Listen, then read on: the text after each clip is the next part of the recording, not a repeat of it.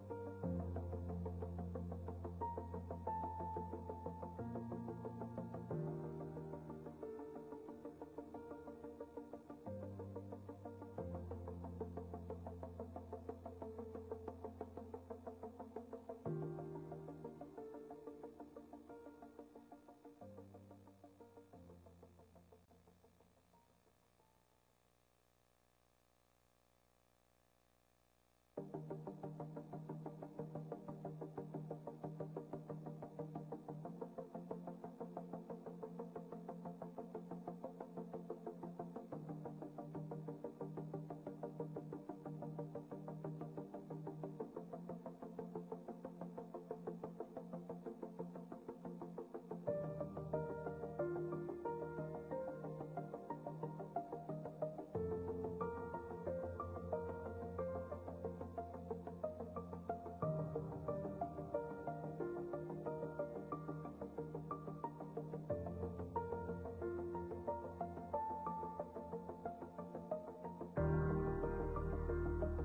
うん。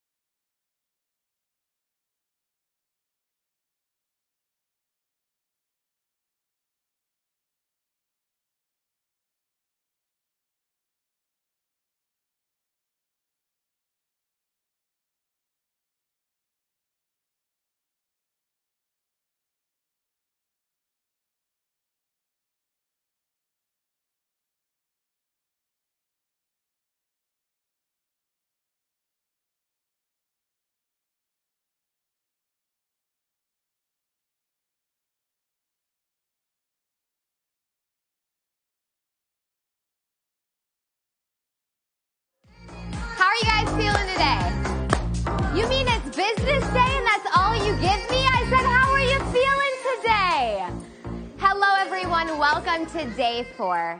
Welcome to day four. How are you guys feeling? Let me see it in your body. How are you feeling?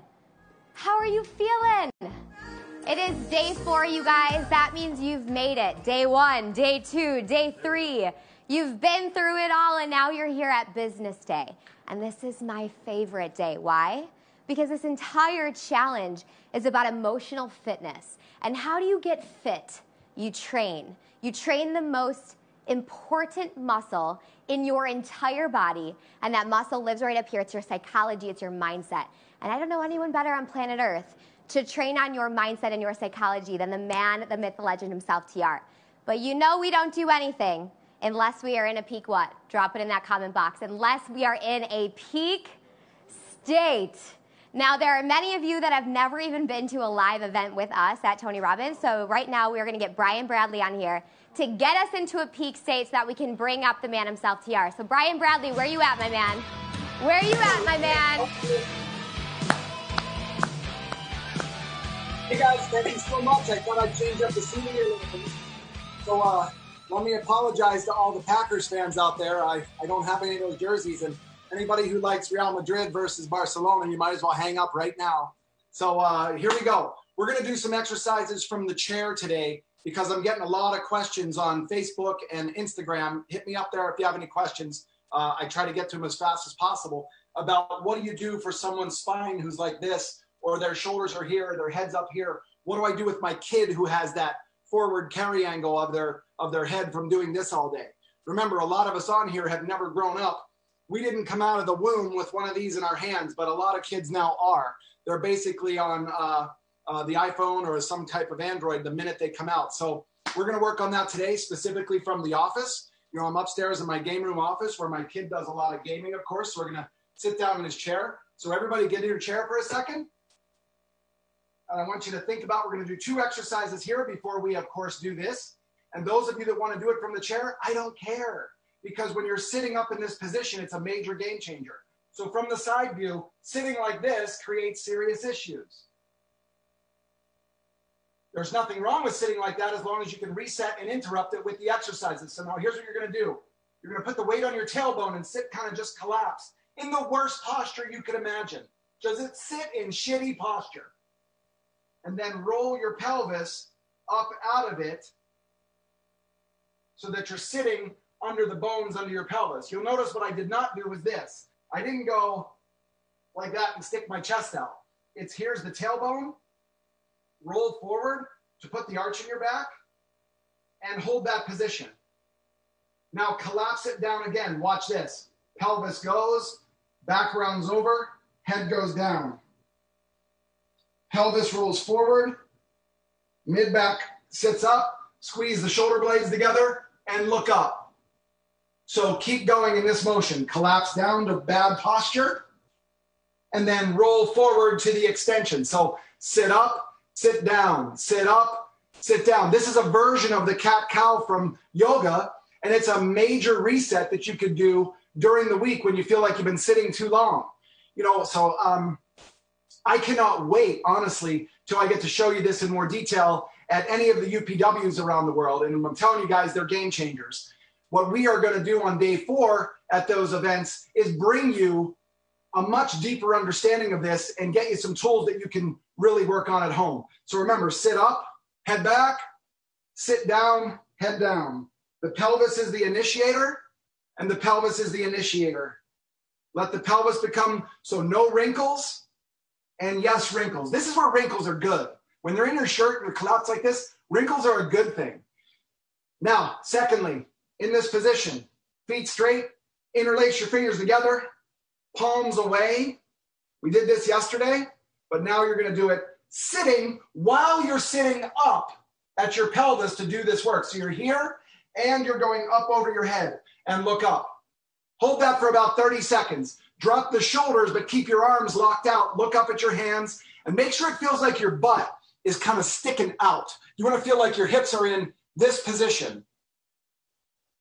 And by the way, when you're talking about like people here that are here for health and losing weight, and KK keeps mentioning shape up that booty, stuff like that. If you really want your booty to be shaped, then you better start moving your pelvis or that lymph, the lymph system starts to work against you because you've blocked a lot of the movement, how it drains upward, especially past the pelvis. That's why when you're working out, you look great from here up, but you're pissed off from here down. So we're going to be smarter about this. We're going to give you some unfair advantages to get the physical body that you want.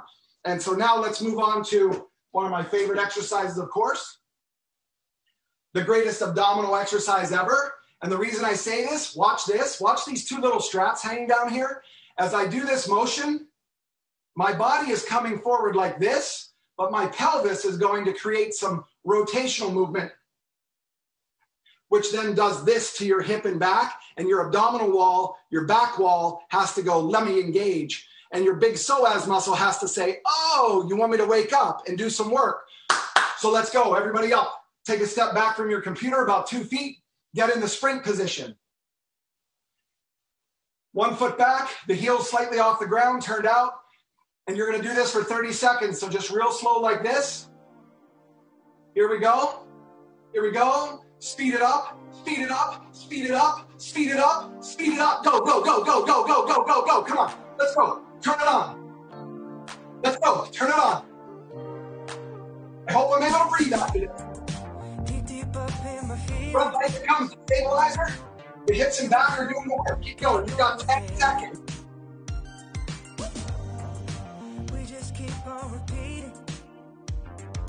Jessica, you're killing it. I love it. Okay, great. Let's switch sides. Here we go. Ready. Go again. Turn it on. Turn it on. Turn it on. Turn it on. Turn it on. I surrounded you guys with professional athletes because that's what you are. Let's go. You made a decision. Seven days. Commitment to yourself. Let's go. Let's go. Pump. Five, four, three, two, one. Okay. Virtual high fives. Let's go. Some virtual high fives. You guys deserve that. You deserve that. Now shake it out. Shake it out. All right, good. We're ready to go. Let's go. Let's rock business day. Let's go. I'll see you guys tomorrow.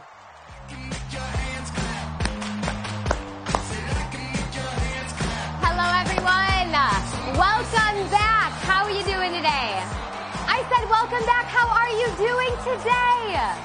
How are you doing? It is business and career day, everybody. It is business and career day. Welcome. And you are about to hang out with the, the man that knows how to teach that better than anyone else on planet Earth.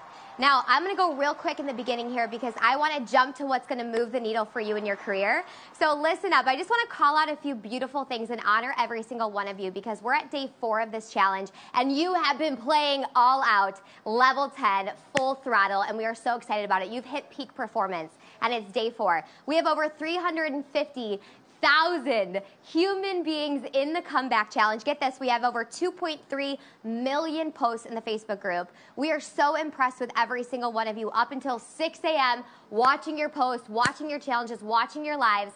And there's something even bigger than that. We say in the Tony Robbins world to live is to give. And collectively, every single one of you going all out on this challenge, we've donated over 7.5 million meals. Give it up for that. Yes, that is something to celebrate. That is something to celebrate. Yes. Giving back in the process. So, real quick, before I dive into what's going to happen today, I want to make sure you all know that at the end of today, we are going to acknowledge our winners from yesterday's challenge. The prizes, obviously incredible, the relationship program. We are also going to announce your new challenge and we are going to let you know about a new prize that Tony decided he wanted to provide to every single one of you. And we are going to do that at the end of today. So I'm going to go up, I'm going to kick it to TR, I'm going to come back on, and right at the end, the last 30 seconds of what I say, we're going to let you know something. So make sure to stay on all the way until the end. Okay, so today, is business and career. And I know what you guys are thinking. Oh my gosh, I gotta have my notebook out, I need my pens. I'm about to learn from the number one success coach on the planet, a man that has trained some of the most successful human beings on planet Earth. People you all know, just throw a hand up when you hear someone that you know. Do you know Michael Jordan? Do you know Oprah Winfrey? Do you know Hugh Jackman? What about Leonardo DiCaprio? Some of my ladies on here, yes? Leonardo DiCaprio. What about the Golden State Warriors? We've got Steph Curry. You know, you've got Nelson Mandela, Mother Teresa, for all, all of the living presidents to date. He coached Bill Clinton when he was in his 20s. Mark Benioff, the founder of Salesforce.com. Now, I know you know who I'm talking about. It's Tony Robbins. It's the man who put on this seven day challenge. But what's even more beautiful about it is that today, business and career, you don't have to be a business owner to experience results from today. Today is about what do you need to know in your emotional fitness, in your psychology, in your mindset that'll radically transform transform the results that you are getting.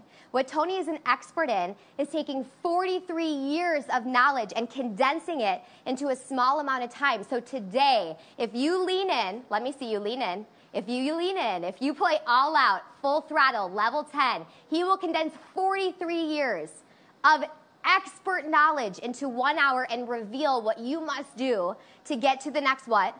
Get to the next what? I see you, iPad Sherry Ron. Get to the next what? Level in your business, in your career, in your pivot, in one of the most strangest times we've ever been in. And no one does that better from Tony. He started 43 years ago from nothing nothing, self made. He had a thousand dollar investment of his own capital. And in the last 43 years, he's built himself up to 50 four companies doing over $6 billion in revenue in all different types of industry. You have the sports industry. He has a freaking resort in Fiji. He works in artificial intelligence, stem cell therapy. And all of those companies have grown to be the leader in their businesses in all of these different diverse companies. And then you look at Tony Robbins himself, this force of nature and he's obviously the number one in the world at his own personal industry, which is peak performance which is self development, which is psychology, which is mindset.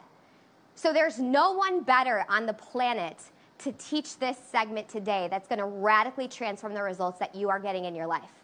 And today he is going to reveal to you. Did you hear this? Today he is going to reveal to you that it doesn't matter if it's your business or your career or a passion you have or a mission you're after the entrepreneurial mindset that'll help you make radical, fast shifts, changes, pivots in times of crisis is it's really going to elevate you to the next level. And every single one of you have that within you right now. It's a muscle, it's a mindset, it's a psychology. I will not bring him up here though, unless we are in a peak what? Unless we are in a peak what? A peak state. So, DJ, I need some music up in here because we're about to bring the man, the myth, the legend, the titan of business and self development, Tony freaking Robbins.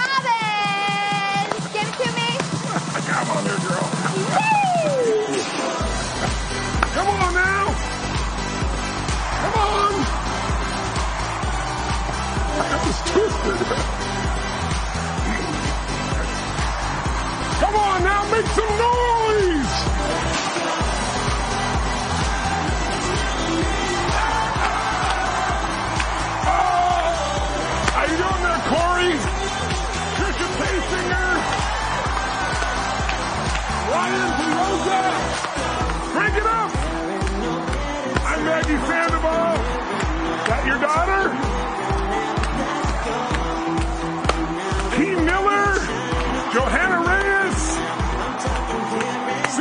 Mondello, Sarah Beaumont, Peter Longan, good to see you. Rosa, I like it.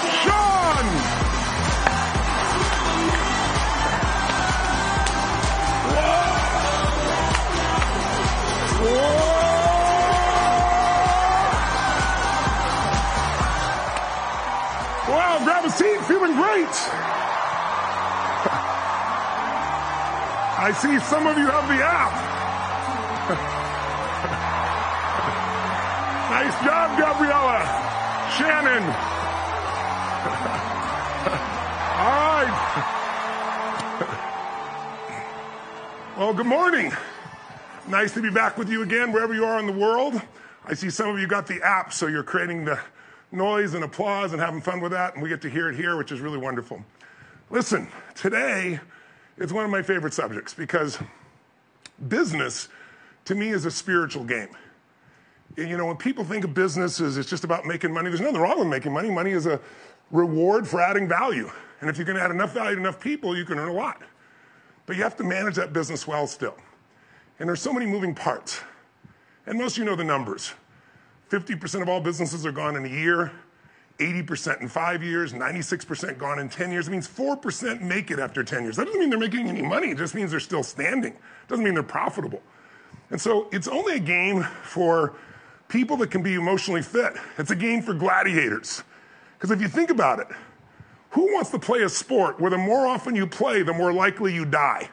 and that's business, right? You can see what it is at one year, five years, 10 years. By the way, after 10 years, it's just smooth sailing. There are no challenges whatsoever, right? no, the challenges never stop. And the great thing about business is it's an opportunity to grow. Now, if you say, Tony, well, I don't have a business, should I be sitting through today? The answer is absolutely, because it's also your career. The same skills that will make you successful in business if you want to work within another organization will allow you to move up. But first, thank you for once again doing your homework. We've got millions of messages this week, quite literally. It's been like, I haven't had a morning, I got to bed before six in the morning. And it's just, uh, it's not that I have to do it, it's just, it's so compelling. I just love the guy. All of you have been so warm and loving to one another. You've been so open. You've been so vulnerable. And I really believe vulnerability is power. All the bullshit of trying to pretend you're a certain way, nobody buys it anyway. What people care about is raw and real and human. Who agrees with me on this, right? And if you do, let's make what you're doing here online, where you've taken these steps, even more true in your normal daily life. So, what are we going to talk about today? And again, obsessing a little bit like, how do I do this in an hour? But uh, we're going to keep it real tight today, I promise. Uh, uh, it might be 15 minutes over, but we won't go 90 minutes over, what the case may be. Um, but really, what I really want to do is get you to think about this. If you own a business, how many of you own your own business to start with? Let me just kind of see a show of hands, and if you'll put it in the box here too, on or on Facebook. Yeah, usually it's about 75 to 80% of my audience. Yeah, and I still see here just tons of people that do. How many of you have a career where you don't own the business, but you work for someone else, but you enjoy it? Who's got some of that? Great. So that's about maybe 10, 15%. So either way, in order for you to succeed, you have to be entrepreneurial. And what does entrepreneurial really mean? It means you have to become a creator of value. In fact, Peter Drucker, one of the greatest business minds of all time, certainly of the last century, he used to say that a business is only two things. And if I want you to jot them down if you would. Really simple, two things. Every other part of your business is employed by these two processes. Number one is innovation, and number two is marketing if you don't innovate, what does innovate mean? It doesn't mean you create a new high tech app. What innovation means is you find a better way to meet people's needs. That better way could be doing it cheaper, it could be faster, it could be more friendly, it could be more loving, it could be more fun, it could be technological. Any way, it could be a better price, it could be better, a better experience. Any way you find a way to do more for others than anybody else, to add more what? Value. The only way you can become successful in business is do more for others than anybody else in your category. In order for that to happen, it doesn't happen overnight. It has to happen by you doing what's in front of you, finding a way to do that better and that better and that better. But innovation is not a technolo- technological thing, it's just a, a better way to meet people's needs. And if you innovate, you would think, okay, I have the best product, of the best service. So, or if you work for someone else, you'd say, I'm, I'm so innovative, I add value to the company. And you might. You might do a great job of it, but it's not enough. Does the best product or service always win? Yes or no? Give me a thumbs up or a thumbs down. Which one? Right? The answer is no. The best product does not always win. The best marketed product wins initially. There are a lot of lousy products that get marketed well and they have a great start, but they don't last. The best companies are not only the best in adding value, but they're also the best in marketing. Now, what does marketing mean? Marketing simply means you get people to want to do business with you to want to find a way to do business with, to want to have an identity that pulls them towards you. And so, in order to do that, you really just have to find a way to enter people's minds differently because today, just advertising doesn't do it. Today, how much advertising is there? We're inundated by it. Where are their ads today? Where will you find somebody's advertisement? Where? Everywhere. On people's bums, for God's sake. On a banana, right? I saw a study a few years ago that blew my mind about 15 years ago, the average person would usually have four exposures before they made a purchase, meaning they would see or hear about a product on average four times before they made a purchase. Do any of you know what it is today? 16.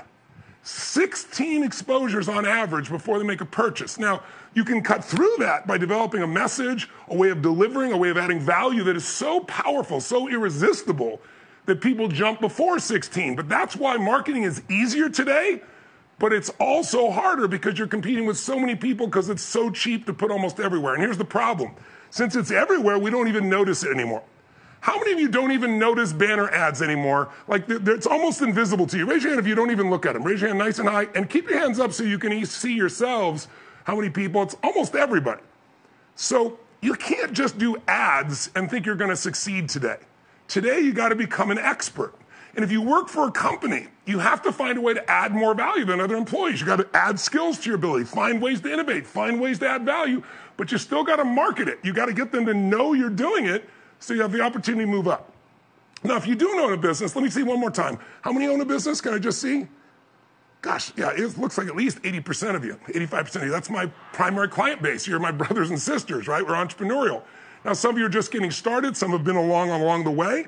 But here's my question if you have a full time business, how many hours do you spend in that? How many do you spend more time in your business than you do with your most loved ones, your children, your kids, your husband, your wife. Let me see show hands. Almost everybody. So, what we're going to talk about today, the reason I'm so excited about it is that when you affect someone in their business or career, you affect their whole life. Because most people spend more time in their business than almost any other place. And by the way, if your business is doing great, how do you feel about yourself? Make some noise, right? Right?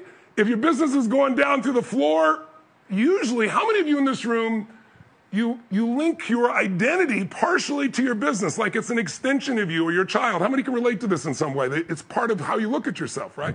So if we make a difference in this area, we can make a difference in any area of our lives, in all the other areas of our lives. So how do you do it? You innovate and you market.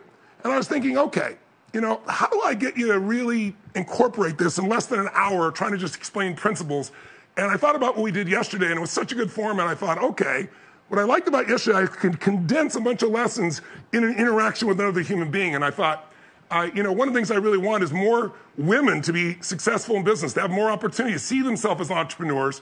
And a lot of women get conditioned culturally to think that's not their ability. But women are great entrepreneurs, and so are men. But women are great entrepreneurs because what they naturally do is think about the needs of their client. The only way you can innovate is if you really understand who your client is. I'll tell you the biggest mistake people make in business they fall in love with their product or service. Jot it down. Write down, stop falling in love with my product and service. And who do you want to fall in love with? You want to fall in love with your ideal client. You want to fall, you got it, Sarah. I see you mouthing what I'm saying there. Good girl. so you want to fall in love with your ideal client. And what you mean by falling in love means you want to know everything about them. You want to know what they want, what they need, what they fear, what excites them, what they worry about. Because the more you understand, if you understand more about them than they understand about themselves, you will be able to meet those needs. And if you meet those needs, you're going to prosper in business. Or working for someone else, you got to know what are the needs of the people who are the leaders there. What do they need, want? What do they fear? And if you can eliminate pain for them and bring pleasure, you can move up in any organization. Make sense? But you got to understand what it is that your client really needs. And most of us fall in love with the product, and that used to be okay. Because how many of you are old enough? I'm ancient enough to remember something most people will not remember. I remember when you couldn't have 100,000 songs on your phone. I remember when we didn't have a freaking phone. You had to pull over and go put coins in a slot. Anyone old enough to remember a time before cell phones? Any humans out there of that nature? Right? I mean, today we get pissed off if we push a button and we don't instantly get what we want. But, you know, you didn't used to be able to drive in your car and have a phone call. You had to pull over and go find this coin box to do it, right?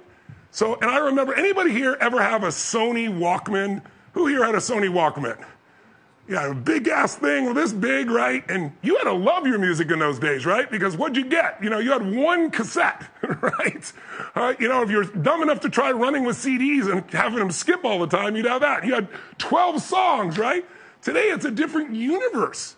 So if you want to look at how to shift things, you got to understand that the world is moving so fast. That Sony Walkman was a product, a number one product for 21 years.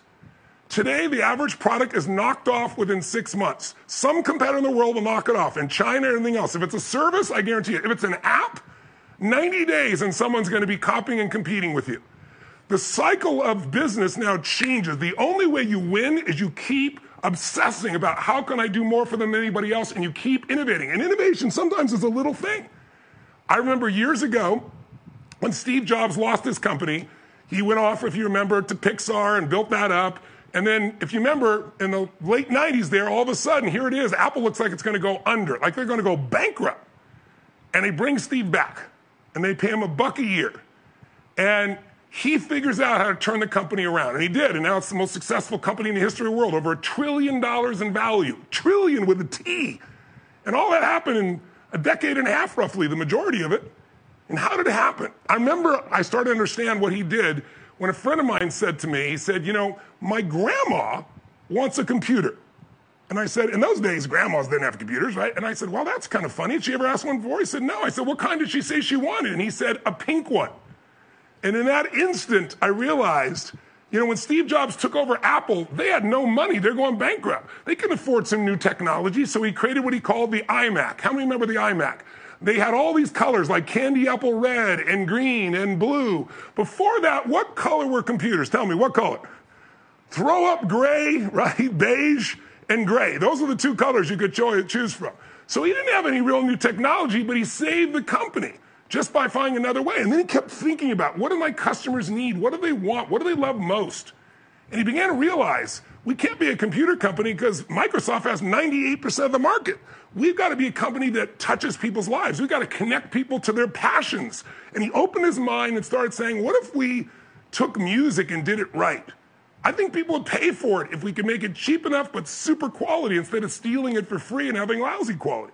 And he built what became iTunes and built the basis of this company. Then he said, What do people want? Communications. Apple today is not a computer company. Computers are 10% of their market. Apple today, because he knew his market and kept changing and meeting their needs, he didn't think I got to fall in love with my product. I need to fall in love with my people. Today, it's a phone company. 60% of their sales go through that phone, which most of us don't even use as a phone anymore. We use it for everything else.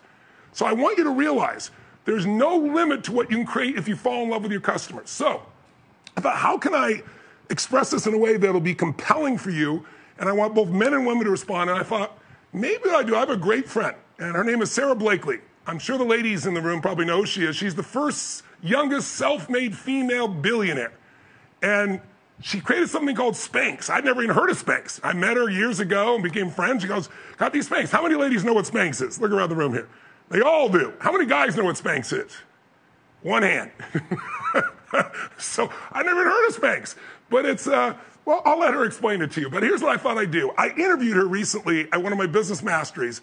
And even though I knew so much about Sara and we're friends, I got to learn more because I dug into her brain a little bit about her psychology, her mindset, how she went from literally working in sales and being totally broke, trying to work at Disneyland, you know, as one of those stuffed animals, to a multi billionaire in a short period of time. So I'm going to condense it for you. I've edited it down. I'm going to give you a little less than 30 minutes. And here's what I want you to do. Like yesterday, I want you to sit up in your chair with lots of energy. I want you to take out your notebook or whatever you're writing on your computer.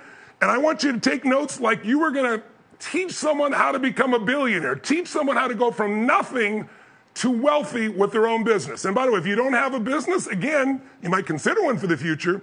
But the same principles work. So I want you to listen. Don't just listen and hear a story and become enthralled. Become enthralled, but think of any distinction, like what is making her successful at each stage? What did she do differently than most people?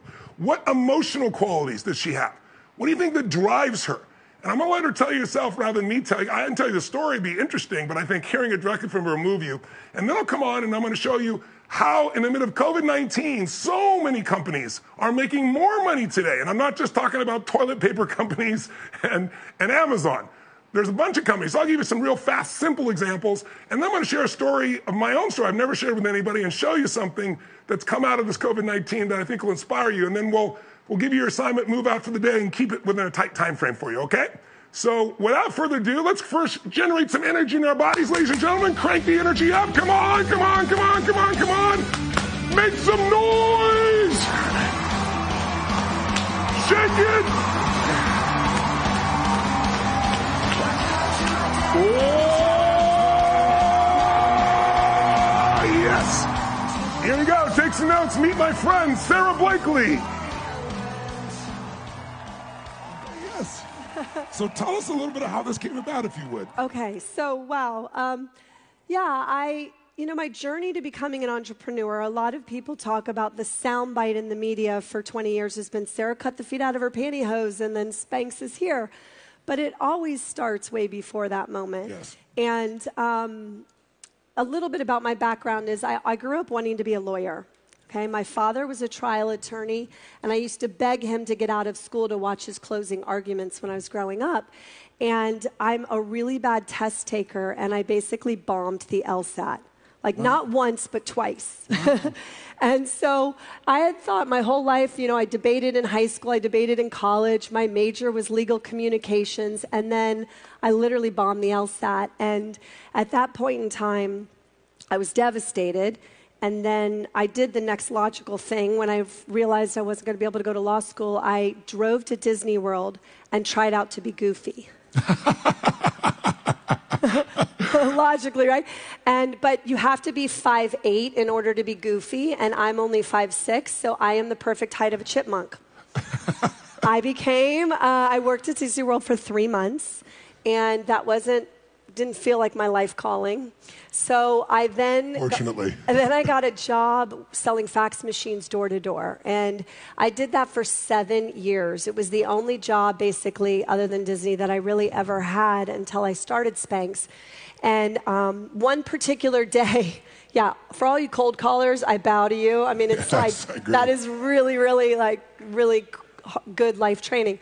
Um, one particular day, I just was so upset. I pulled off the side of the road and I literally said, I'm in the wrong movie. Like, call the director, call the writer, cut.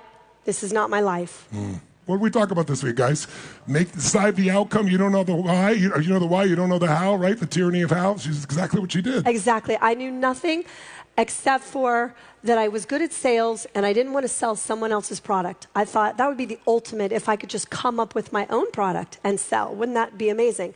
And if it could help people or make them feel good, that would be even better.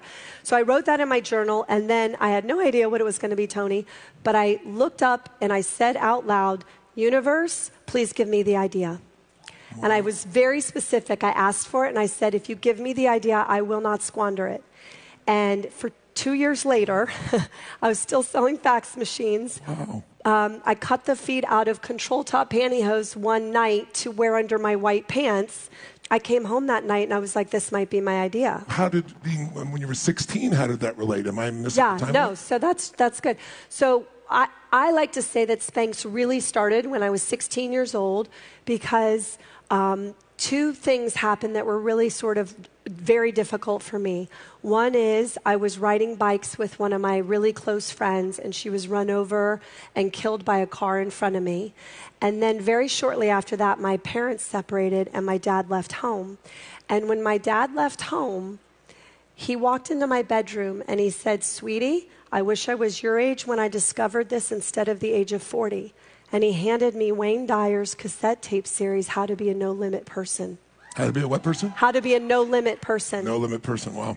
And for me, I was 16. I think most 16 year olds would have chucked that in the bottom of my closet and been like, eh. But because I was hurting so badly, I was open and I was ready and I was uh, needing something. So I put the cassette tapes in and I started listening to them so much that I memorized all 12 tapes front and back. Wow. And I started crying in my bedroom and I thought, I have just spent 16 years in school being taught what to think but nobody has ever taught me how to think. Yes.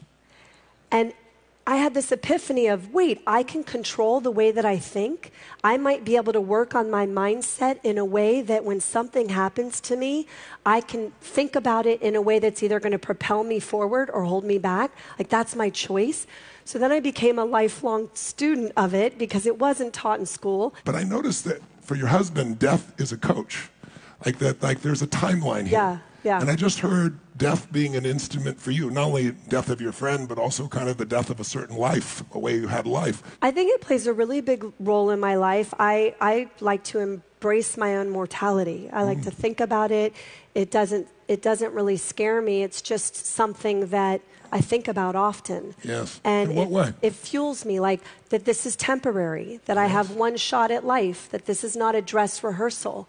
And so um, it also puts things in perspective. You know, for me, if I get really scared, I'm like, I'm going to be dead one day. Like, no one's really going to even, like, I'll just, it just humanizes and makes things feel not as significant. That's beautiful. You face it rather than let some people keep it behind them. Right. But you've used it for urgency. I did. And I mean, I think at 16, a lot of us go through this natural kind of, hopefully, you know, facing our own mortality. If you go through the natural progression, maybe in your 50s, 60s, you might lose a parent, or maybe you've lost a grandparent before that.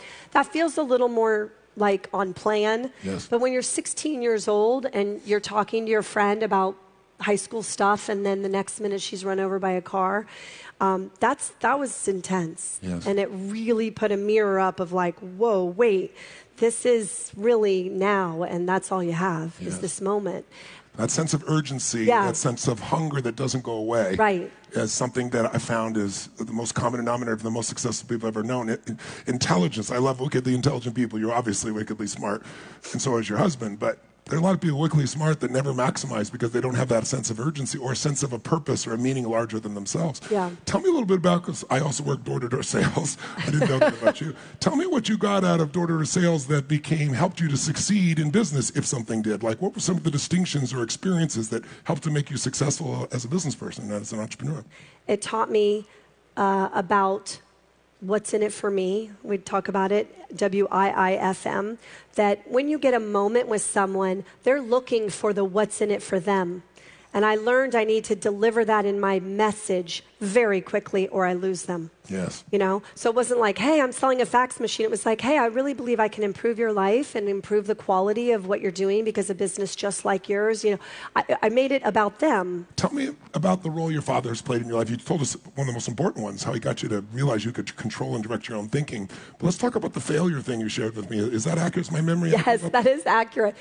My dad growing up would actually encourage me to fail. So I would come home from school and he would say to my brother and me, So what'd you guys fail at this week? And if I didn't have something, he would actually be disappointed. So, you know, it flipped the whole model on its head. And I would come home from school and I can remember I'd be like, Dad, Dad, I tried out for this and I was horrible. And he'd be like, Way to go. And he'd high five me. And I didn't realize it at the time, but he was just um, changing my definition of failure. Yes. My definition of failure became not about the outcome, but about not trying. Mm. And so for me, going through life, my only failures are when I didn't try it because mm. I was scared. Tell us, how did you? I'm sorry, I didn't mean to. No, I was just going to say, you know, when you don't know how it's supposed to be done, that means you're going to do it differently. My husband mentioned that, but I really do believe that. This is why most people don't do it without the expertise, the self doubt, yes. the talk track. How did you deal with that? You. I've been work. I'm serious. I've been working on my negative self-talk and my talk track by listening to these, wow. these, you know, this positive messaging. So I, I, I feel like I, you know, I wish more people out there that don't know how it's supposed to be done would trust that and yeah. do that because that's where like the real that's what moves life and society forward that's where change happens because if you do it like everybody else it's not change it's yes. not innovation give her a hand that's beautiful so yeah. true so yeah. true so once you get this man on board who's going to manufacture for you yeah and you got your patent. Did you go? I, I, know at some point you got to Neiman Marcus and Oprah, but what, what's kind of the sequence? When did you have your first breakthrough after actually getting somebody to believe in it and get the legal done? Did you go out and call on department stores? I did, did. I called on Neiman's. Called on, that was the first place you went. yeah. Wow. So. What, what, this goes to not knowing how it's supposed to be done and how it can work in your favor, but um, I called Neiman Marcus. I looked him up in the yellow pages, and I called the one in Atlanta where I lived, and I said, "Hi, this is Sara. You know, I've invented something." And the lady started laughing at me. She goes, "Well, we have a buying office, and it's in Dallas." So you should call there. And I said, okay. And I learned from my cold calling days not to leave a message. So I called for, I think it was three to five days before the hosiery buyer ever picked up. I never left a message. I just kept hanging up, and all day at odd times I'd try her. Finally, she answered, and I just said, Hi, this is Sara Blakely, and I've invented something that's going to change the way your customers wear clothes and help all your salespeople sell more. Oh, what a great benefit. Boy, you're, you're training to get your message out of Uh, yeah. You had to. And she was like, okay, mail it to me. And I was like, I can't mail it to you. You know, I have to come in person. And we went back and forth on that. And I said, look, you got nothing to lose. You can kick me out after 10 minutes. Just let me fly there. And she said, if you're willing to fly here, I'll give you 10 minutes. Wow. And I got on a plane and I had my lucky red backpack from college, um, which literally it is lucky. And my friends begged me not to take it, Tony. They were like, Sara, no, no. You're going to, you're going to the Neiman Marcus headquarters. Do not bring that old, dirty red backpack. And they were like, buy a Prada bag, return it the next day, like whatever you need to do. And I was like, uh, no, I got to bring it. It's good luck. So I flew there. I'm sitting with this lady that is perfect. I mean, her like dress matched her pen, Neiman matched her shoes, right? and I'm sitting there like with my red backpack from college, an Eastpak, and I had my prototype in a Ziploc bag from my um, kitchen, and I had a color copy of the packaging. And five minutes into my pitch, I was losing her. I mean, I, I think nonverbals are more important than verbal, and I had learned that in sales. I pay attention to the nonverbal. So, you know, so many times I'd be selling my fax machine, and someone would go, I love it. It's great, and I'm going to call you tomorrow. And I'd be like, oh God. And I would even say to them, you know what? You're shaking your head no, but you're telling me yes. That's a little concerning. Like, can you really be honest with me? Am, what's, what's the big issue? And then they'd be like, blah. And then I'd get one last chance to be able. To So anyway, her nonverbals were like clear as day. I was like, oh God. So I just randomly, I said, Diane, will you come to the bathroom with me? She's like, Talk about breaking her pattern. She's like, Excuse me? I said, I know it's a little weird, but will you come to the bathroom with me? I'm going to show you my product on and not on. And I went into the stall and I showed her under white pants without Spanx. And then I put them on and I came out and I showed her with Spanx. And she immediately went, I get it. It's brilliant. And I'm going to try it in seven stores. And I was like, Yes. wow, that's awesome. That's Yeah. awesome. So when they put them into Neiman Marcus, did they take off right away, or did you have to do some of the former marketing? Well, they did, but I had a little something to do with that. Yeah, I bet you did. Yeah, so um, she said, I'm going to try them in seven stores, which was amazing. And I immediately called everyone I knew in those seven cities, and I paid them to buy Spanx. You and Jesse are twin souls. I can see that for sure. I totally paid people to buy Spanx. I was like, "Hi, it's Sara. We sat next to each other in fourth grade. I know, I know, I haven't talked to you since, but I created this product called Spanx. I'll mail you a check. Go in, tell the salesperson you've been looking for it for your whole life, and." Um, And I literally bought up a, a lot of my product. And, um, you know, the Neiman's buyer called me and she's like, We are selling out. I was like, No kidding. I can't believe it. And then um, just as I was running out of money, uh, Oprah called. And that was like, I got a chance to be one of Oprah's favorite things, which was Oh, my gosh. amazing. Yeah, it was amazing. And, um, but and you were running out of cash. Oh, yeah, for sure. Yeah. And so, but I, I wanted to say something also about the not knowing how it's supposed to be done. So, after I got into Neiman's, all of these people in the industry came up to me and they're like, How in the world did you land Neiman's? And I would look at them and I go, I called them. I'm not even kidding. And we would just stare at each other. They'd be like, What do you mean you called them? I'm like, I called them. Why? What do you do? They're like, I go to trade shows and I've been setting up a booth for the last like six years. And everyone says that around year six or seven, Neiman's comes to your booth. And I was like, I didn't even know there were trade shows. So there's so That's much to be said. That, that one example I think is so telling about trusting, not knowing how it's supposed to be done. Yes. And I basically sat in my apartment and said, What is the most effective way for me to get awareness, brand awareness, for no money? And I just wrote. I wrote all of the ideas down. I was like, send product to people like Oprah, call every radio station in America, call uh, all the editors of every fashion magazine. I went to you know the store and I bought every fashion magazine and I circled names in the front. How did you pick your first employees? What was your criteria? Well, I like to say as soon as you can afford to, hire your weaknesses. And I knew when you're an entrepreneur, you know what your weaknesses are. It's usually what you don't enjoy, too. So it became pretty clear to me that I wasn't good at operations, that I wasn't good at the accounting and the inventory side of the business. Because in the beginning, I'm just going to tell you what was going through my mind over and over again make it, sell it, build awareness. Because I think a lot of times you get, you get, it's very easy to get distracted on things that aren't really going to give you that return on investment. Plus, it keeps it simple, and you know, complexity is the enemy of execution, right? You kept it simple; everybody could be focused. I've heard you say, you know, start. Some of your advice often is start small, think big, and scale quickly. Yeah. Tell us what that means to you.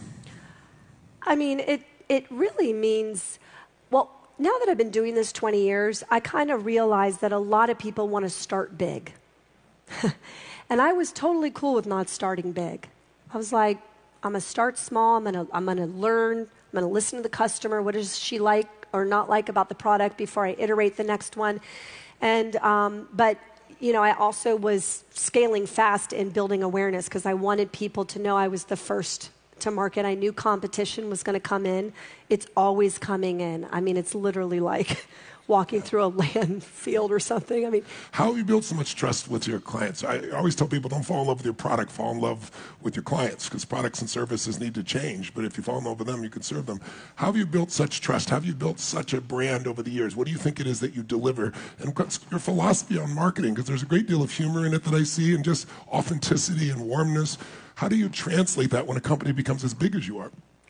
I think, you know, I've always been really honest with her and I've always been really direct. And I talk to her the way that I would talk to her if I ran into her instead of like through a marketing spin sitting in a conference room. Mm. So I feel like that. I've also been very vulnerable as the founder and the owner. I mean, from the very beginning, Tony, I was standing in Neiman's. Like once I landed the Neiman's order, a lot of entrepreneurs might think I've arrived, I landed Neiman's. I was like, this is my chance, and I will not not have this work. So I took two years and stood in every Neiman's in the country and then all the other Nordstrom Saks and sold the product for them wow. to their customers. Wow. So and they had a personal relationship with you. Yeah. But I mean, I just looked at the landscape. I was like, okay, they're going to put me in the sleepiest corner of the store where nobody goes, and a sales associate who's making 10 or $12 an hour is in charge of my fate. I was like, I don't think so.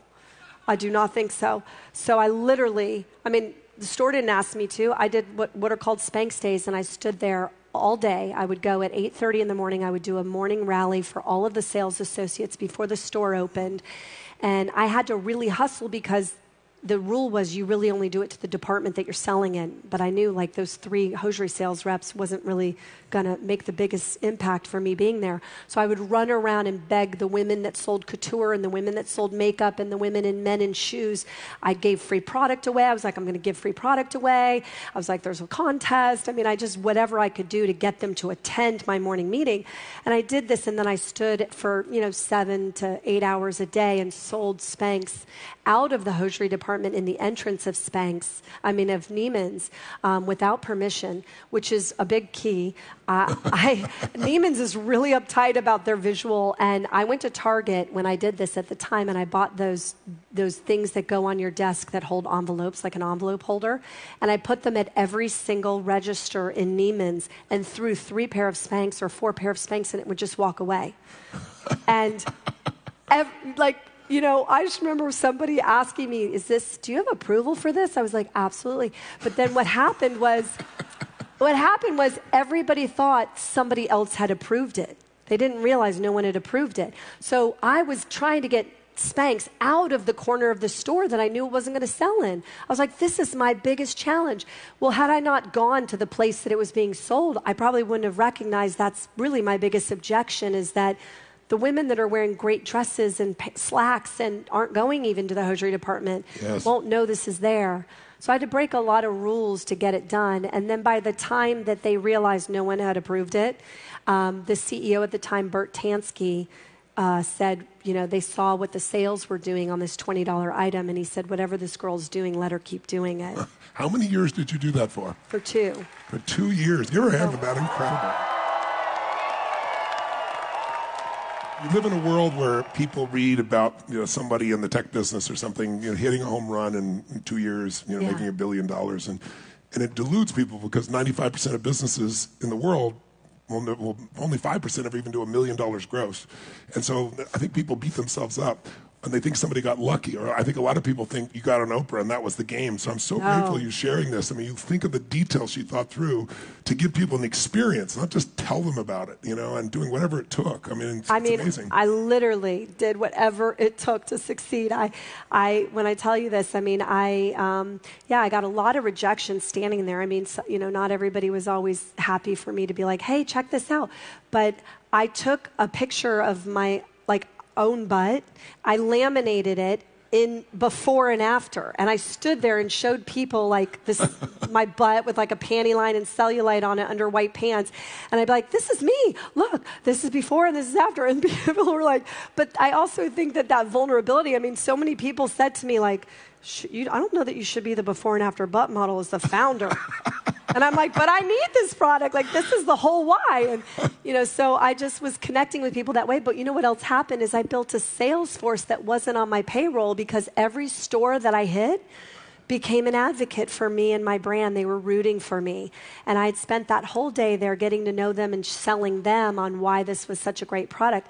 But I wouldn't leave a store without talking to every employee, including the ladies that did gift wrap. I Wow, would run back to gift wrap and be like, "Hi, I'm Sara. Here's my pitch. I know you're gonna love it." You know, I mean, it's just like I didn't want to leave one stone unturned, especially if I had taken the time to fly there and go there because it was expensive.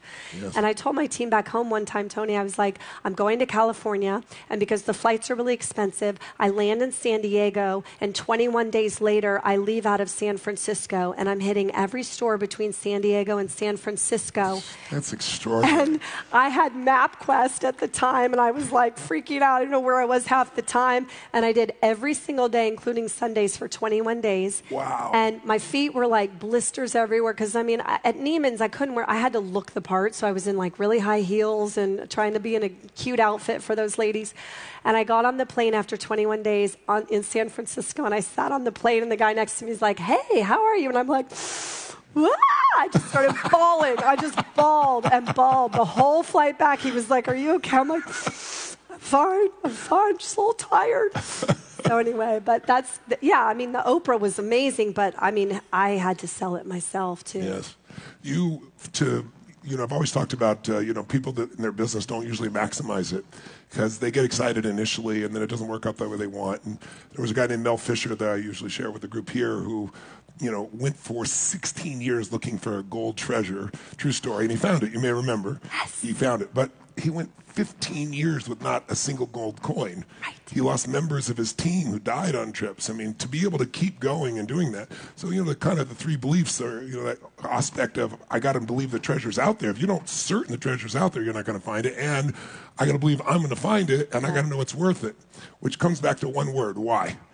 And so for you to drive that hard, pretty strong why. What's your why? And I, I think, you know, when I've heard you talking with people, I know you bring that up. It is for me too. It's like people don't have to know the how if they got a strong enough what they're after and why. Right. What was the why for you? And what's the why today? So, my why is all about the opportunity of being a woman born in the right country at the right time, which I had nothing to do with. Hmm. That's just pure Grace. luck. Yes. And um, I looked at my mom and my grandmothers and I saw their limited choices and they inspired me. Their limited choices inspired me. I mean, my mom is 22 years older than me. That's only, that is the smallest amount of time when you think about the scheme of how long human beings have been on this planet. By 22 years, I made it that I, my options were, you know, I, I could fulfill my own dreams and potential. So my why was very much, I feel like I was doing this for A, not to squander the opportunity that was given to me. It's just something I have felt since I was a little girl. I'm not sure if I brought it into this lifetime or where it came from because it just has always been there.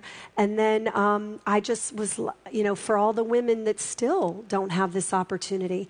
So a lot of people ask me also how you handle self doubt.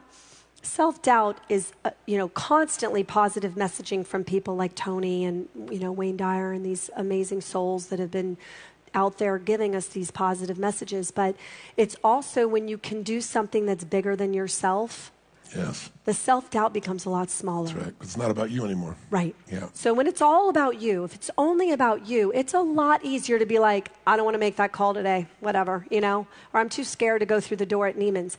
But when I'm going through the door at Neiman's on behalf of all the women that came before me that didn't have this chance and all the women on the planet who still don't, I could be crying in the car and shaking. I'm going through the door. Sara, you're an amazing soul. But the most amazing thing is you show other people that anyone can tap who they are.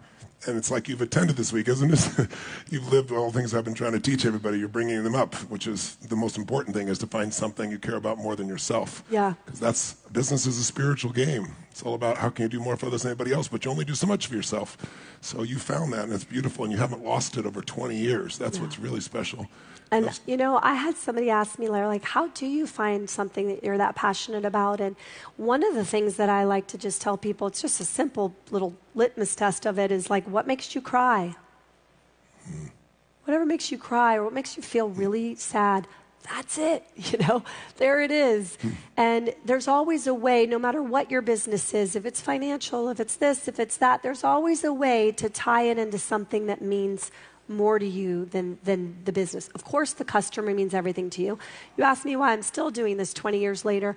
I care so much about the woman. And I also, not only when I was trying to solve an undergarment issue for myself, I stood on the floors of these manufacturing plants in North Carolina and I realized there weren't any women in the room. And I was like, wow, you know, and it didn't really seem like they were caring, the industry was caring about how we felt.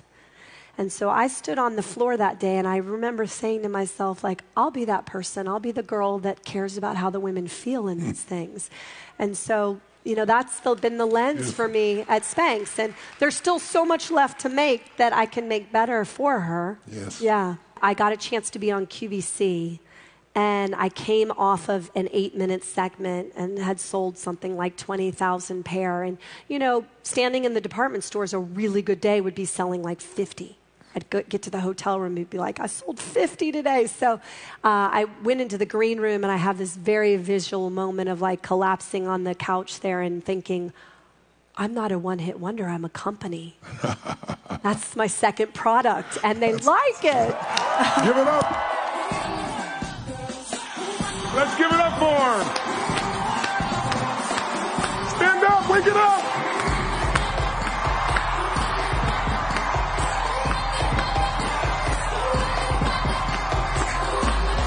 Wake it up.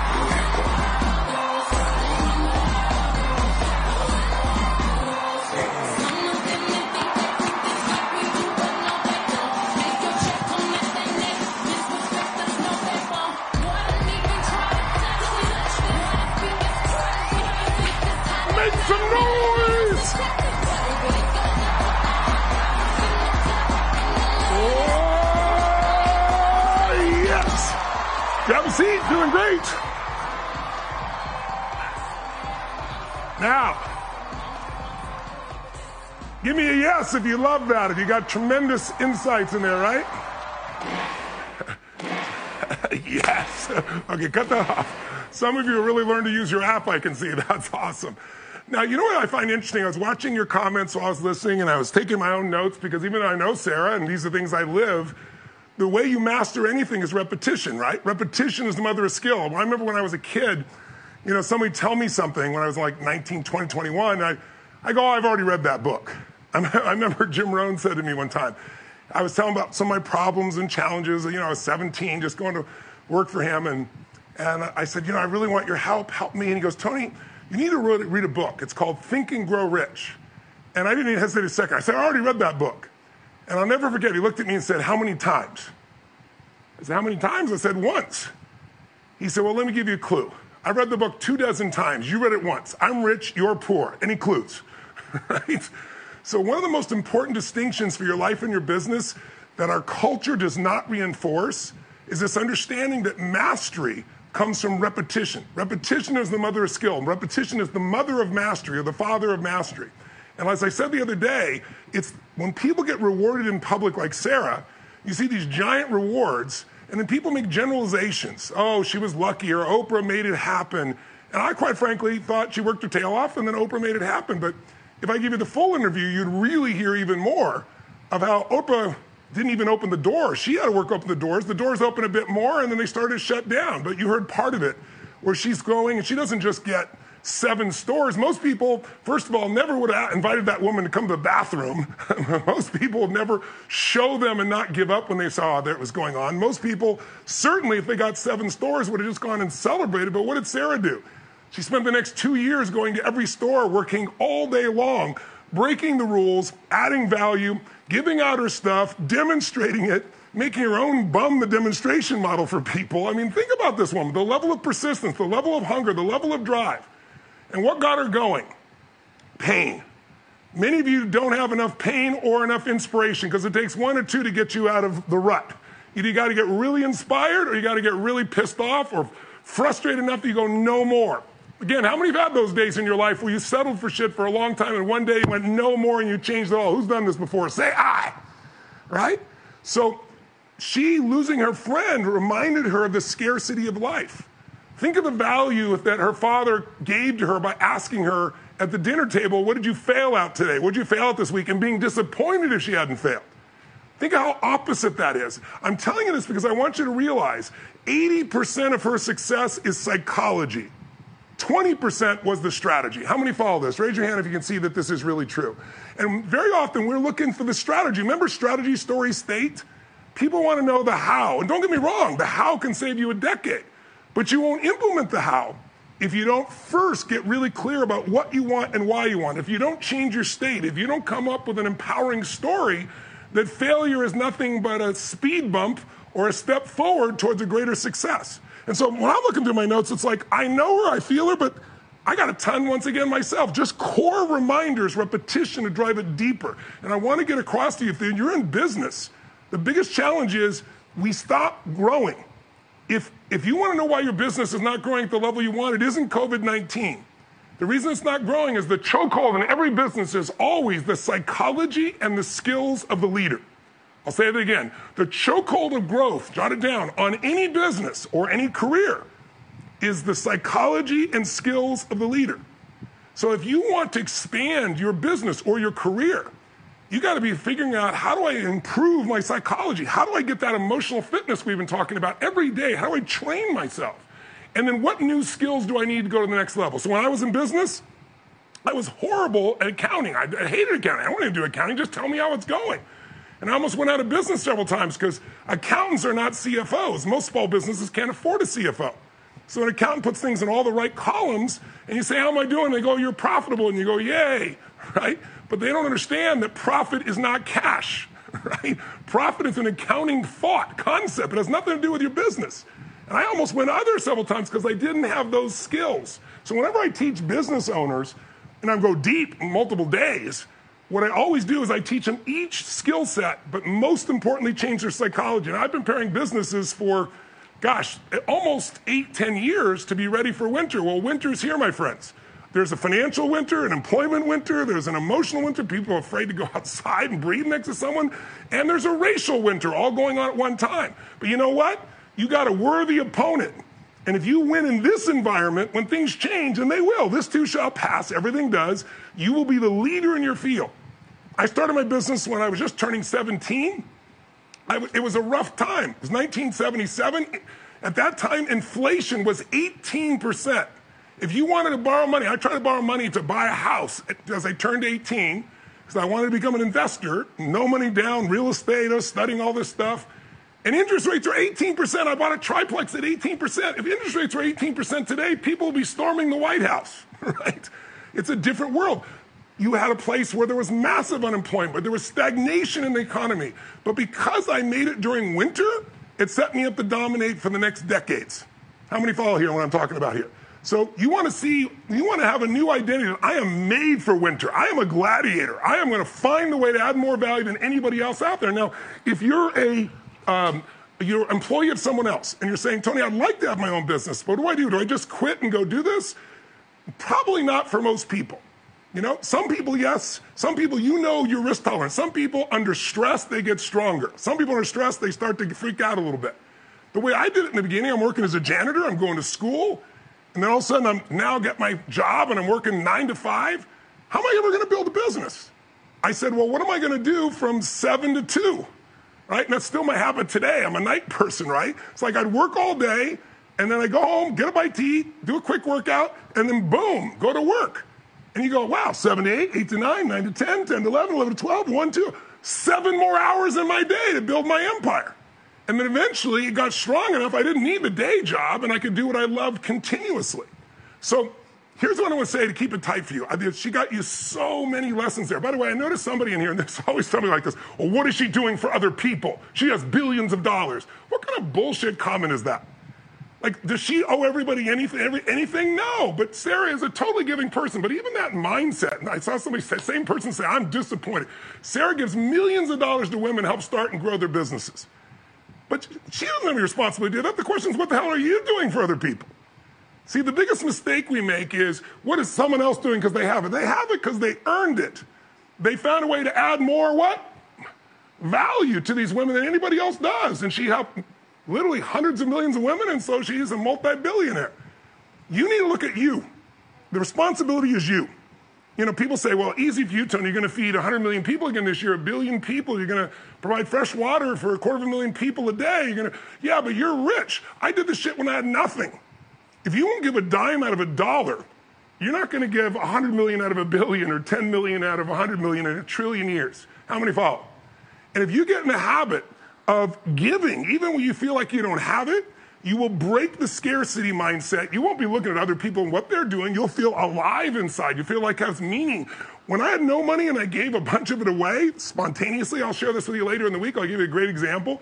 It changed my life. It freed me from that feeling of there's never enough. It taught my brain there is enough. I'm a creator of my business. I'm a creator of my life. I'm not a manager of my circumstances. And we get seduced because when we're kids, we think we can do anything. I'm gonna be Superman, Batman, I'm gonna be Superman and Batman. You think you can do it all. I'll be President of the United States, I'm gonna be a billionaire. But then gradually, as you go through life, get more and more obstacles, more and more challenge, more and more disappointments, and we start to stack. Remember emotional stacking? And then we lose our certainty, we lose our edge, and most people begin to settle. That can be true in a career, that can be true even in your business. So I wanna call to you today and say, listen, you can change anything in your life if you change your state and your story and you get the skills. How many follow this? That you can truly get a breakthrough with those three movements alone. And that's true in your business, it's also true in your career. But how do you do it? The way you manifest is you learn to ask intelligently. In the Bible, it says, ask and you shall what? Receive, right? I got to look into that. Sounds like a good approach, right? And I remember Jim Rohn used to tell me, he goes, Tony, but you can't just ask. You got to ask intelligently. And let me give you four quick things to jot down about if you want to create life you want, asking shall receive, but you know, it's not bitching you will receive, right? It's ask intelligently. So how do you ask intelligently? Number one, jot it down, you got to ask specifically. You got to get crystal clear about what you want from this career or this business. Many times you get caught up and you know, I don't know, how many of you got in your business originally so you could have more free time? Raise your hand if you got in business to try and get more free time. How's that working for you so far? That's like saying, I'm going to have a child so I can have more free time, right? It doesn't work that way. A business requires everything from you, but it's worth it because it grows you emotionally and spiritually, and you have to find a way to add more value. Listen, every religion on the planet is calling to us to treat those around us with love and grace, right? Love thy neighbor like thyself. You can go through every religious book on earth and it calls us. Well, business requires you to find a way to treat people this way. Otherwise, you can't succeed, to find a way to add that kind of value. So, asking intelligently, number one, ask specifically what do you want? What do you want from this business? What do you want for your customers? What do you want in the company you're working with?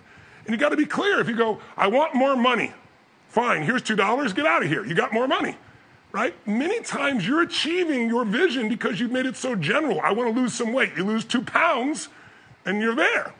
You got to say, I want to earn this. I want to provide this for this many millions of people. Clarity is power. Jot it down. The more crystal clear you are of what you want, you will begin to engage that part of your brain I mentioned on day one, the reticular activating system, the RAS. The reticular activating system says if you keep focusing on something with enough emotion, your brain, the RAS, looks for anything that can help you to achieve it. It's like your brain. It's like a servo mechanism. Like in the old days, if you shot a missile at a target and you were off target, it missed. But today, if the, if the target moves, the missile locks in and follows it. Your mind works like that servo mechanism, like that missile. But most of us are more focused on what we don't want instead of what we do want. We're more focused on our fear instead of what we're after. And whatever you put in that brain, it's going to get. If you keep thinking what you're afraid of, you'll start to feel it. You'll start to experience it. Who here has ever been frustrated or fearful or stressed about something you worried was going to happen? Who's been really stressed about something you worried was going to happen that really stressed you out? And then it never happened. Raise your hand if you've done this before. How many have done this many times in the past? Say I. Come on, I can see you say I. Right? So hear me now. We're weird as creatures. We forget that we're the creators. We create first by our absolute focus. Now, if you're totally focused on what you want, you're starting to ask intelligently, then all of a sudden your brain will see things. It's like, how many of you have ever had something you wanted so bad, you obsessed about it, you thought about it, you dreamed about it, and you didn't even have a plan? But somehow you met somebody, things happened, it all came together. Who's had this experience before? Where this, you didn't even have a plan. So, in order to succeed, you got to ask intelligently, and that's by having a clear, precise vision that you bring in every day. You visualize it, you feel it. Some of you know what I mean by priming. You prime with it every morning, and that's how you start to unleash your brain. And then here's what happens. Suddenly, let's say you want to do something in real estate and you're obsessed about it. You want to buy apartment buildings, you want to leverage, you want to whatever you're going to do. And you're in Starbucks talking to somebody else and you will hear a person six tables over talking about a real estate deal because your brain now knows that's something important. I'll give you an example.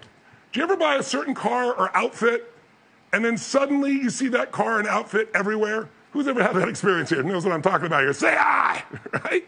Thank you. So listen, those cars and outfits, were they around before? Of course they were. Why are you seeing them now? Because your RAS, because you own one, says this is now important and you see them everywhere. So we need to program our mind for what we want in business, in our career, in any aspect of our life. And that's asking intelligently. Now, it's also asking intelligently if you ask someone who has the ability to say yes, right? You know, you go to somebody and go, Can you give me $10 million? And they go, $10 million what?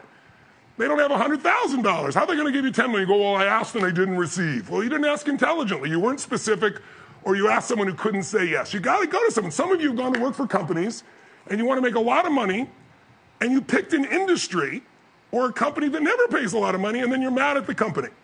That's ridiculous right? Because certain industries only have a very small profit margin. Restaurants, for example, tiny profit margins. They're in so much trouble right now. They've been shut down.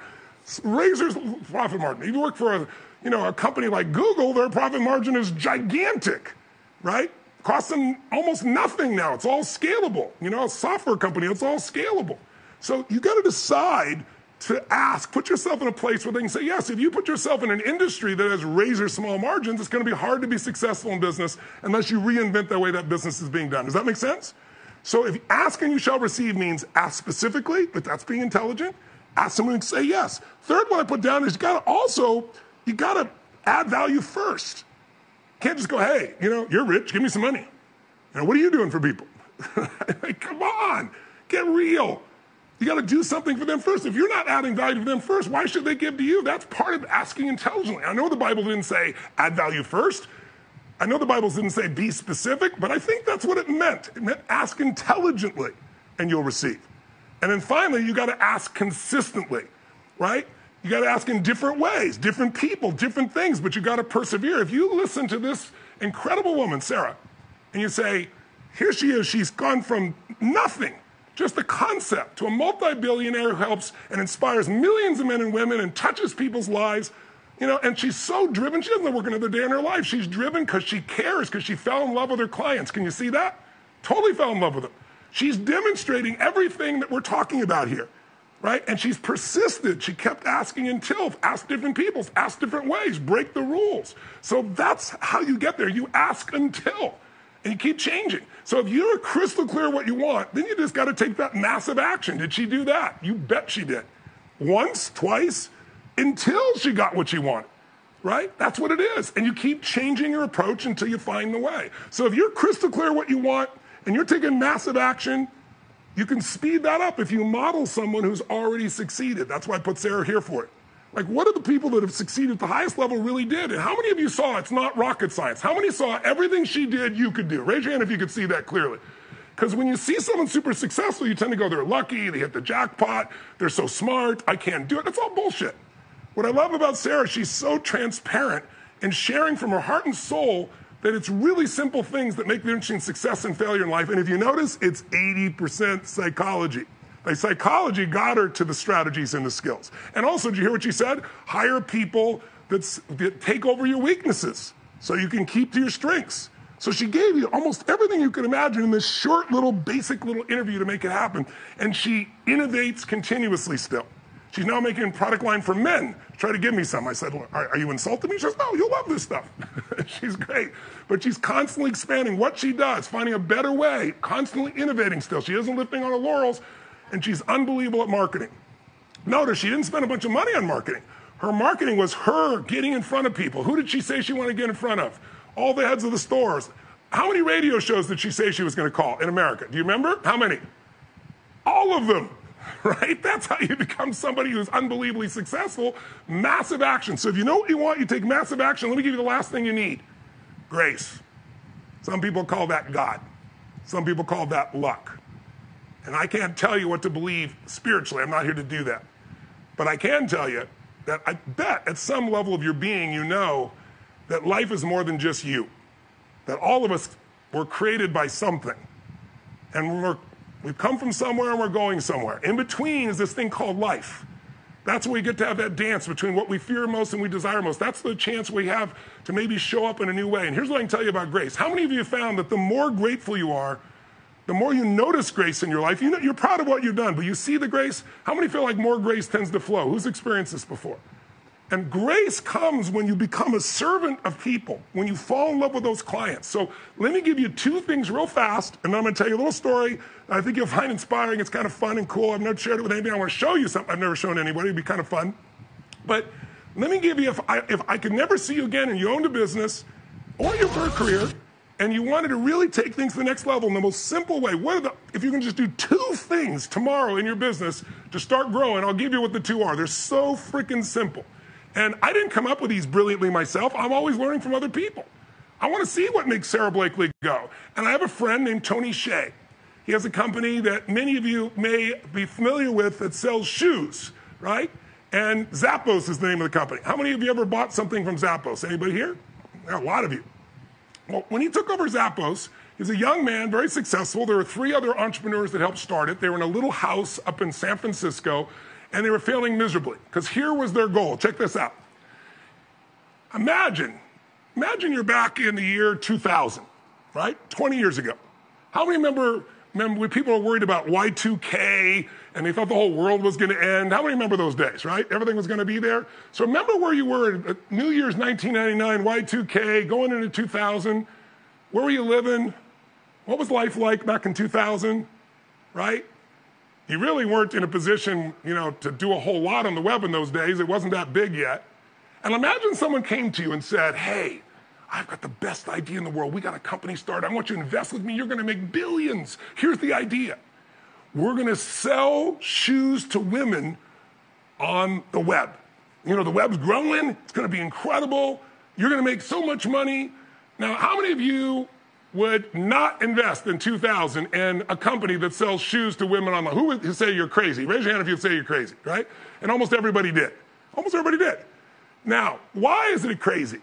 Because if you didn't know what we're doing today, you'd go, well, Charlie, look, gonna, they're going to have to try them on. They're going to buy shoes and then ship them here and pay for the shipping and then try them on and then they don't fit and they got to send them back and pay to send it back. I mean, they're, they're never going to do this. And by the way, they were right. Bunch of people got on board, they got them excited about it, and sales were nothing through the floor. They spent so much money, they were burning cash like crazy. Today, the company's unbelievably successful. It was bought by Amazon, literally at a valuation that was insane of billions of dollars about seven, eight years ago. Tony Hsieh still works at the company. But let me tell you the transition from nothing, total failure, to multi billions. It was just two things. Jot them down. Number one, you've got to know who your ideal customer is, not who your customer is. Who's your ideal customer? Now, if I work for a company, my ideal customer might be my boss and the people boss's boss. I want to know everything about them. What do they want? What do they need? What do they fear? Right? Remember that phrase I said again. That life's the dance between what you desire most and fear most. So, what do they desire most? What do they fear most? But your client, you want to know more about them than they know about themselves. Because if you know everything about them and what they really desire most, what they fear most, what they need most, you can eliminate their pains, give them pleasure, you can meet their needs. And if you meet the needs of your ideal customer, you're going to crush it. Now, notice I said ideal customer. Some of you are just settling for any customer. Some customers absorb all your time and energy, and they're not going to be happy, you know what? Because they're unhappy people. Some customers you need to fire because they're absorbing all your time and energy trying to please them when you could be pleasing a million other people that will be grateful for what you have. How many follow what I'm talking about here? So, for example, we're in the middle of winter. I've been teaching for almost a decade, more than a decade, the winter's coming, and what you got to do before winter gets here, now if it's here, you got to do it now, is figure out who's your ideal customer. What does that mean? Who's the customer that'll stay with you in good times and bad? Who's going to be loyal? Whose needs can you meet most? Who's going to refer you the most new business so you can keep growing your business with no real additional cost for marketing? Who's that customer that'll spread the word? Who's the type of evangelist? Who can you blow away with value? And so once you know who that ideal customer is and you know everything about them, then you just need the second thing, which is an irresistible offer.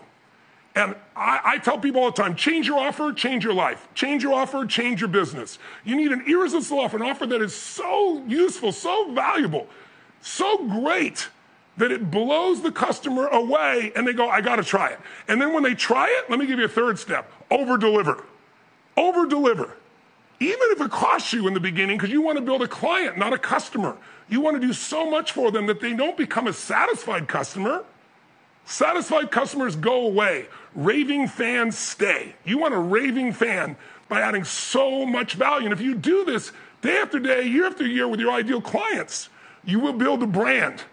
And a brand is invaluable because people get on their knees at 7 Eleven and reach behind a different kind of soda pop to get a Coca Cola. It's a brand. It's a, something gives people certainty. It's the best in the world. And once you have a brand, people start looking for you instead of you looking for other people. And if you think about this, it's not that hard to do. You can become that brand. You can make this happen. I'll give you a quick little story. I have a friend, whose name is Mike Glickman. And Mike was, when he was 17, I think I was 19, he worked in LA in a place called the San Fernando Valley. And it's kind of a um, it's got an upper community called Encino and some other communities that are not as high end, but it's a great little community. And the guy at 17 loved real estate. And he wanted more than anything else to be able to be a real estate salesman, you're a realtor. And so he studied for it, but you know, you're 17, you can't be a realtor yet. So he would get on his bike before he even had a car, and he would deliver these real estate pamphlets. In those days, they had these free things. You didn't go on the web to get homes. They had these little magazines full of all the homes for sale. And he'd get hired by realtors, and he'd go and deliver them in their farm, the area where they would do marketing. And he'd do anything to be in it. So at 18, with total passion and enthusiasm, he enters the real estate market as a realtor in Encino, California, an upscale community up in the LA area.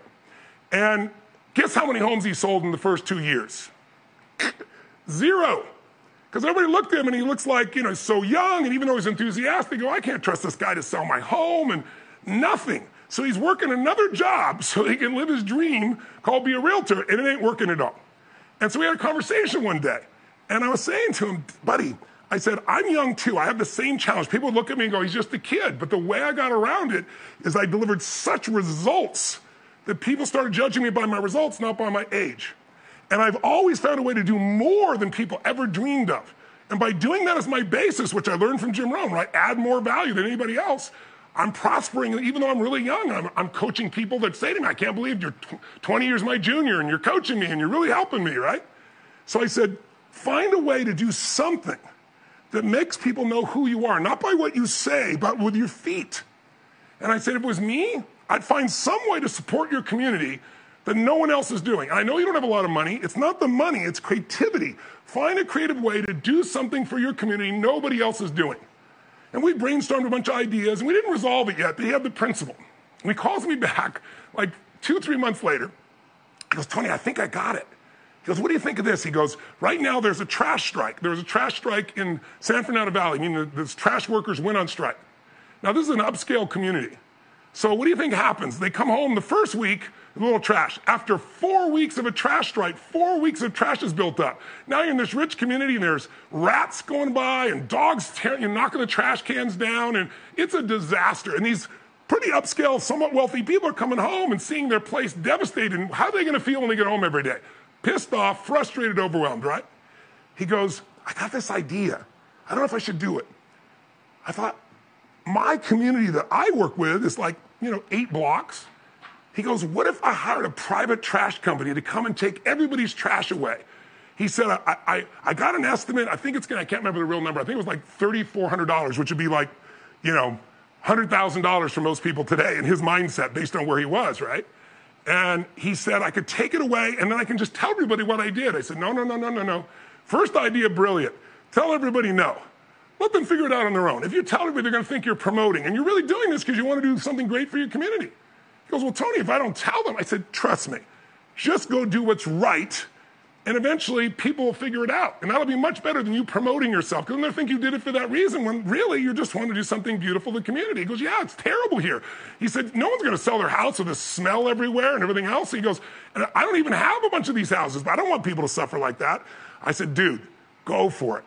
I said, But don't tell anybody. He says, Well, what if they call and ask? Well, if they call and ask, you can say yes. And he says, and I said, But here's what I want to tell you. When they call and ask, and they go, I've heard, and this is exactly what happened. I'll just tell you what happened. He hires the company, $3,500, what it really was. They take all the trash. Imagine you live in this community. Four weeks in a row, you come home, there's trash, there's smell, the whole community looks like hell. And you come home and all the trash is gone. And now you go and you turn on your TV and you hear the newsmaster go, We're on day 33 of the trash strike. There's no end in sight. People are like, Who stole my trash? right?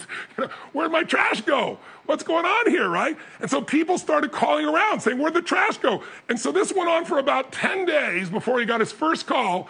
And someone said, I found this trash company, and they said, You hired us to go back. Is that true? And he said, Well, yes. They said, Well, why didn't I think of that? I want to pay my part. And I said to him, Don't Get, don't take anything from them. Do the good that you wanted to do. Don't take anything back. If they, and they'd say, well, I, I want to pay my part. And he goes, no, no, I, I just did this because I'm a realtor in the area. I want the area to look good. I want everybody to be taken care of. And then he'd say, well, what can I do for you? I said, if they ask that, then tell them the truth. Say, listen, I'm a realtor here. If you want to list a home or sell a home or you want to buy a home and you know someone who does, I hope you'll think of me. In two years, the next two years, how much do you think he sold? He made over $1.3 million in commission in two years at 20 years old, right? And no one, not true, one person listed one home in that community in those two years that wasn't his. Every other one he owned completely. Because everybody's like, look how this guy is. He built a brand for himself with one fell swoop of adding value. How many follow here? Say I. So you build a brand at a different level. So let's come back to Zappos. So Tony Hsieh tells his friends who are losing money like crazy, you need two things. You need to understand number one, who's your ideal customer? And let me tell you the good news you already have them. Women are the ideal customer for shoes because women have a different relationship with shoes than men do. Men, you know, most men's shoes are shoes, but for a woman, how many ladies, you put on one shoe, you're one kind of woman. You put on another shoe, you're another kind of woman. How many ladies here know what I'm talking about? Look around here. All the hands are up. For women, shoes equal happiness, he said. So you have the ideal customer. What you're missing is an irresistible offer. And an irresistible offer means something that's so valuable, it's almost impossible to say no. And if you did, you, are not being very smart for yourself because there's such added value. And he said, I know what it is. Your problem is you need people to try these shoes on. And that means they got to spend money on shipping. And then if they fit or not, and they got the hassle of that, and they got to send it back, and they got to pay the shipping again, it could be as much as the shoes for some people. He goes, Here's what I tell you to do. I'm going to join you, but we're going to do a new irresistible offer. And here's the offer you can buy as many shoes as you want, any amount you want at all. And we'll ship them to you for free. And you can try them on, and if you don't like any of them, you can ship them back, and we'll pay the shipping back as well. I want you to think for a second. You're an investor in this company, and someone says to you, we're losing money, but we want to pay for all the shipping to us. And if they don't like it shipping back and they can get 20 pairs of shoes and send 18 back, what are you going to say as the investor? Are you totally nuts? No way in a trillion years. You know what they said to him? We're going to go bankrupt doing that. He said, You're already going bankrupt. Why don't we try an irresistible offer? And guess what? The rest is history. That offer you know, they said, but aren't people to take shoes, send them all back? He goes, you don't understand your ideal climate. It's women. They're to try these shoes on. Ladies, how many ever tried some shoes on that were beautiful? They didn't really totally fit, but you kept them thinking they may fit in the future. Raise your hand out there. Make some noise if it's true, ladies. Look at that, right? so, guess what they found out? They found that the women kept the shoes. And today they grew from nothing and were bought for 1.2 billion. I don't even know what the total numbers are now, but Tony Hsieh still works at the company. He didn't cash out. He got all the money, but he loves serving people. He wants to make people happy. The focus of Zappos is making people happy, but they've got not only know who their client is, it's not the cheapest product. It's the best service to make you happy on earth. It's the largest selection, and it's the most irresistible offer. And now, plenty of people have modeled them. Does this make sense? So your two steps so you could look at today for your business is who really is my ideal customer? Not the customer I've, I just hung on to. Who is my ideal customer who will buy the most, like it the most, enjoy it the most? And what would be an irresistible offer where I could take away the risk, I could add value, I could do more for them? And then how am I going to over deliver so they become a client and I build a growing business as opposed to a customer? Pretty simple, isn't it? How many like this? How many think this could make a difference in your business? Awesome. So I'll tell you with me, in my own experience, like, let me, let me give you some COVID 19 examples real fast. I'll just, simple ones, so we don't have to talk in any depth. Let's throw them up on the screen real quick. Let me just show you. So here's what people have done. I hear people saying, well, my business has failed because of COVID 19, and I get it. The way you used to do business might be terminated, might be at least pushed back, might be controlled by the government. But let's throw up on the screen. Here's some examples of companies that people around them are going out of business and they've grown during COVID 19. This is a simple one. A bakery in San Francisco, everybody around them was shut down. People were not going and buying baked goods. And they decided, you know, what if we did something different? What if we created what we call quarantine cakes? And they're little mini cakes. They're just for two to four people, not big cakes. And they put wash your hands, don't touch your face, clean and disinfect, protect your intro, don't hoard face masks and their business went freaking crazy. They went from a reduction in sales by more than 70% to now they're up more than 50% in their sales by just changing. They didn't fall in love with their product. They fell in love with their client, said, what would make it easier, more convenient, smaller, and let's make it playful around the environment? Sales have gone totally berserk. Here's another one for you, throw it up here. There are different types of business. In the pizza business, you didn't have to do anything.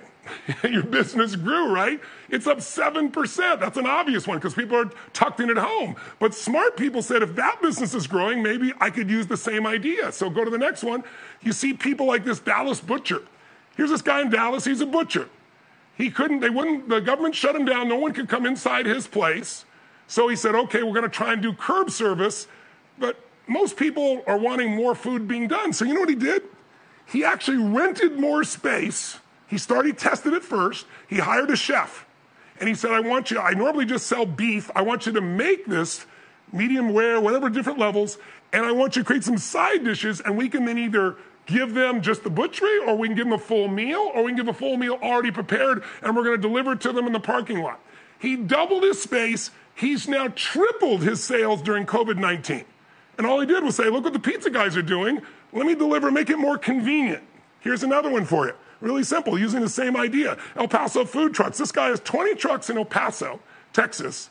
And the city shut it down and said, you cannot have your, your, uh, your, what are you, rolling restaurant here, your food truck, you can't have it sit any place for more than an hour. Normally they go and they sit at a place and they're there all day so people know where they are. So literally his business dropped by 90%. And then he came up with an idea. Okay, if the rule is an hour, let's move the truck every hour to another location. Let's go to social media and make it an event that we're coming and we got these cool specials. And guess what? He's up more than 90% in the middle of COVID 19. And the government said he couldn't succeed. He said, I don't give a shit. I'm going to find another way. I'm going to innovate. And by the way, none of these are rocket science, right? It's just, I'm not going to be one place. He does more business by going to more locations with his 20 trucks for short times. There's scarcity. People want to grab it while it's there. How many follow? right? Here's another one for you. You know, Audible, many of you are familiar with Audible. And Audible thought, you know, their sales would really increase, you know, massively because people are stuck at home, they need to do something with their minds, and their sales did increase, but only a small margin until he came up with an idea. Let's create Audible for kids. Let's create little stories for kids so that parents, when they're having to go do Zoom calls and their kids need to be engaged, they know they're listening stuff that's pre-approved, that's great, that's beautiful, that's engaging. Their business exploded by finding another way to meet their customers' needs. They never thought about kids before. The business is growing massively. Here's another one for you. This is a simple one because I want you to know what happens to small business. This little Vermont corner store, it's an old brick store, and they were kind of run down, and they decided, you know, we're having trouble. So on social media, they'd put what they had in stock. They'd create virtual pizza, pizza nights. They curated special products and they had pick up virtual happy kits, right? So happy hour kits. So you could have your happy hour at home. Again, business is exploding in the middle of COVID 19. So all I'm trying to do is stimulate you to know that yes, it's unfair, it's unjust, especially if you know the science today.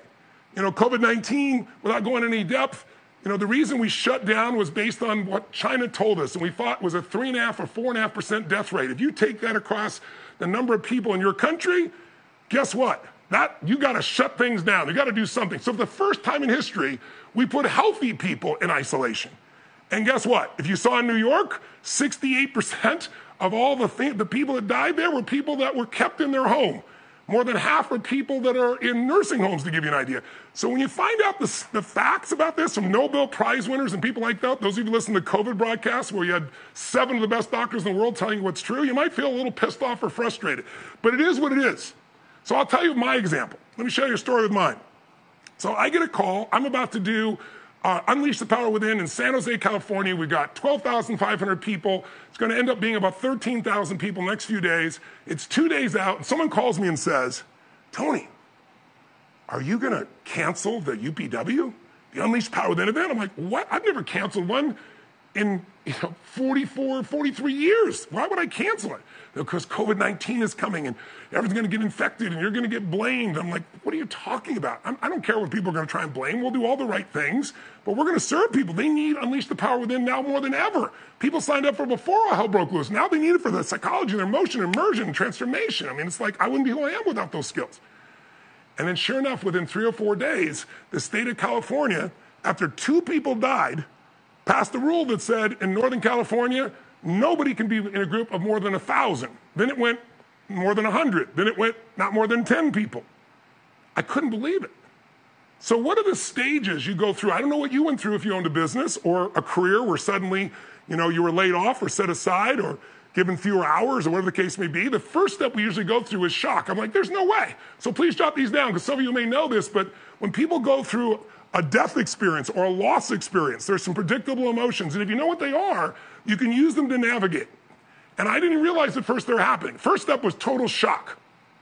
I have no idea. This is not possible. It's shock and denial. I mean, like if somebody dies and you didn't expect it, like, what? No, it's not possible. How many experienced shock when all of a sudden the economy was shut down? How many experienced that in your own business, your own life, just like you couldn't even believe it, right? Can you believe that everybody's wearing a mask when a mask filters four microns and the virus is one micron? It goes straight to the mask. They told us in the beginning masks would be worthless. Now they're telling everybody to wear a mask. It's become a political process. So there was shock. Then when I got the facts, there was anger. Who got pissed off that your business or your life was messed up? Now, I wouldn't be pissed off. I'd sacrifice anything if it was really going to save people's lives. But when I got the truth, I was, then I was angry. But by the way, does anger about the stupidity of this or the ridiculousness, does that help you in any way? Yes or no? Yes or no? Which one? Yeah, no, it's not going to help you a bit. And yet, anger gives us some energy initially, so it can get a little addictive if you let it. And so I went from shock to pissed off, like, what the hell? This is insane. So then I wanted to help people. That got me out of the anger. I started focusing on things I could do, people I could interview, things I could share. But that didn't help my businesses. I got 54 companies that were doing 6 billion a year at this point across a dozen or more industries, radically different industries, and almost all of them. You know, my AI company was fine, but my resort in Fiji, I got 150 employees and I'm taking care of all of them because no one's going to Fiji. There's not been one death in Fiji, not one, but they shut it all down. Not one. Right? It's one of the few places on earth. I turn around and I look at my LAFC football club, my soccer team. I helped build the stadium. I'm one of the owners of the team. We have no season, right? No ticket sales. right? just built a brand new stadium, selling it out every night, 22,000 people. No ticket sales, no TV revenues, no endorsement supports, right? Sponsorship, and all the overhead. So I could go on and on and on across all these companies. And so I had to stop being angry because there's no solution in anger. And so when you get past the anger stage, you know, it's hard to bargain. Well, what if we do this? And what if we did that? And this will work out. And then the bargaining doesn't work. And eventually, if you're going to make progress, if you're not already there, because I don't know if you're in the shock stage or the anger stage, or what a lot of people do is they go into the sad and giving up stage. And I honestly can tell you, I got really sad. It's like, this is my mission. Unleash Power Within is the most powerful thing, base program I do. It's total immersion. It changes people's lives. You know anybody's gone to it, they'll tell you the most incredible experience of their life. That's how most people describe it. One of the most incredible in their life. No bullshit. And this is when they need it most. And they won't let me do it. They canceled me in Amsterdam, in Moscow, in London, in Sydney, Australia, in the U. Everywhere I went, my entire life was stopped. It's like this, this isn't even a business for me. The other things are business. This is my mission. Who can relate to this in your own business where all of a sudden the whole thing was shut down and it, it took away a part of who you are? And so I got sad, but I realized sadness is not going to help it. Anger's not going to help it. And so I finally just had to accept it is unjust, it is unfair, but it is what it is. It's time to create again. And that's my invitation of this day for you. If your business is doing great, Jacqueline, I see that big smile. It's you got to make sure that you take it to the next level. If it's not doing great, there's a way to reinvent. We need innovation, meaning find a way to add more value, and we need some decent marketing. And the greatest marketing, of course, is getting results for those clients, those ideal clients. You need that irresistible offer. But if you do those things, if you'll build into that place, you're going to find yourself finally starting to create again. And by the way, once you let go of the past, how it should be, just accept it's unjust, it's unfair, but it is what it is. Now I got to figure out how to use this to become something better and more. Because this is going to pass, my friends, at some point. The question is who are you going to become between now and that time? Who you become is going to affect your influence in your career more than anything else. How many follow what I'm talking about here? Say I, right? So for me, once I started to create, then it was like, okay, I know what to do. You know, 10 years ago, 15 years ago, I had this idea. What if we put people in movie theaters instead of doing one giant event? We could do small events all over the country on giant screens. I can have a local trainer there. We do the whole thing in real time. And I convinced a group of movie theaters in the United States to let me do this. And they thought I was going to speak for three hours, and I explained it was four days. They said, no one is going to sit in a movie theater for four days, Tony. This is almost 17, 18 years ago. I said, trust me, they will, because when I put them in an event like this, and you think about what's a long time, a minute feels like a long time when you're not enjoying yourself. But what's a really, what's a long time? What's a short time? When you're enjoying yourself, boom, you can go for a day and time disappears. So I said, I add value so much that time disappears. They will stay. We did 22 cities and movie theaters and did these events all over, and nobody left the theaters. In fact, in South Carolina, they had a big storm that came in and knocked out all the electricity, and the people stayed till they got battery power to finish the event. So I thought, this is cool. And then I learned how to do bigger events, so I left that out. So I said, I know what I'm gonna do. I'm gonna pivot, and we're gonna, they won't let us put tens of thousands of people together, then let's put hundreds of people together in the movie theaters. And some of you were scheduled to go to San Jose, so you know we're like, okay, first we're going to go to Vegas, and then Vegas got shut down. Then Chicago, and then Chicago got shut down. Then, oh, we're going to do it in August. The governor of California said you can come back in August and do it. And then he shut it down until next year. I'm like, what? I had to catch myself. So crate, crate, crate. Then they wouldn't let us do the movie theaters. They wouldn't let more than 10 people be together. How the hell do you do what you're going to do? Meanwhile, I've got 250 employees in that company alone hundreds of millions of dollars a year that supports all those people. It's owned by the employees, and everything is stopped. So what did I do? I thought, what else can you do? I mean, what, you know, I can do audios and books and things, but that's not going to support this company of people that are my dear family and friends. It's not going to let me have the full impact. A book's a wonderful thing and a really good place to start. But like I said the other day, you can read about swimming or you can come swimming in immersion. Immersion's how you change it all. So I'm like, so then a friend of mine said, Well, why don't you do UPW in people's homes? I'm like, Never in a trillion years. I'm not going to have somebody sitting there with all the distractions. They can't feel the other people around them. They can't hear the music. They can't do. It's never going to work in a million years. And I never would do it. except write this down crisis creates breakthrough. Crisis is what creates breakthrough because when you get a crisis, you will try things you've never tried before, and that's where new openings happen. I can remember in 2008, I had a smaller number of companies there, not the same size. They've grown immensely since those days, 12 years ago. But I remember it was like we had to do things we'd never done before. We looked at our companies and we made them more streamlined. We figured out how to add more value. I figured who my ideal client was, which is entrepreneurs, because that's what I am, guys like you and ladies like you.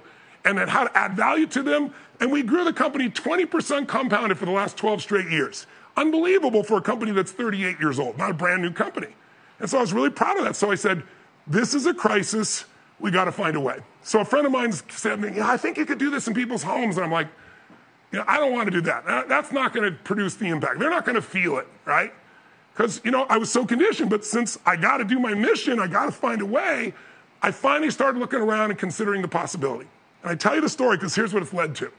I heard about, I was like, you can't, you know, Facebook's wonderful and it's great for something like this, but the kind of thing I do in depth in four days, day and night, there's a lot more interaction, more of what you see on the screen there, interacting with people, doing interventions, making change happen. It's like Facebook's nice, can't do that. Zoom's nice, but there's a limit to Zoom, right? You can only get so much going in Zoom. You know, 100 people, 200 people.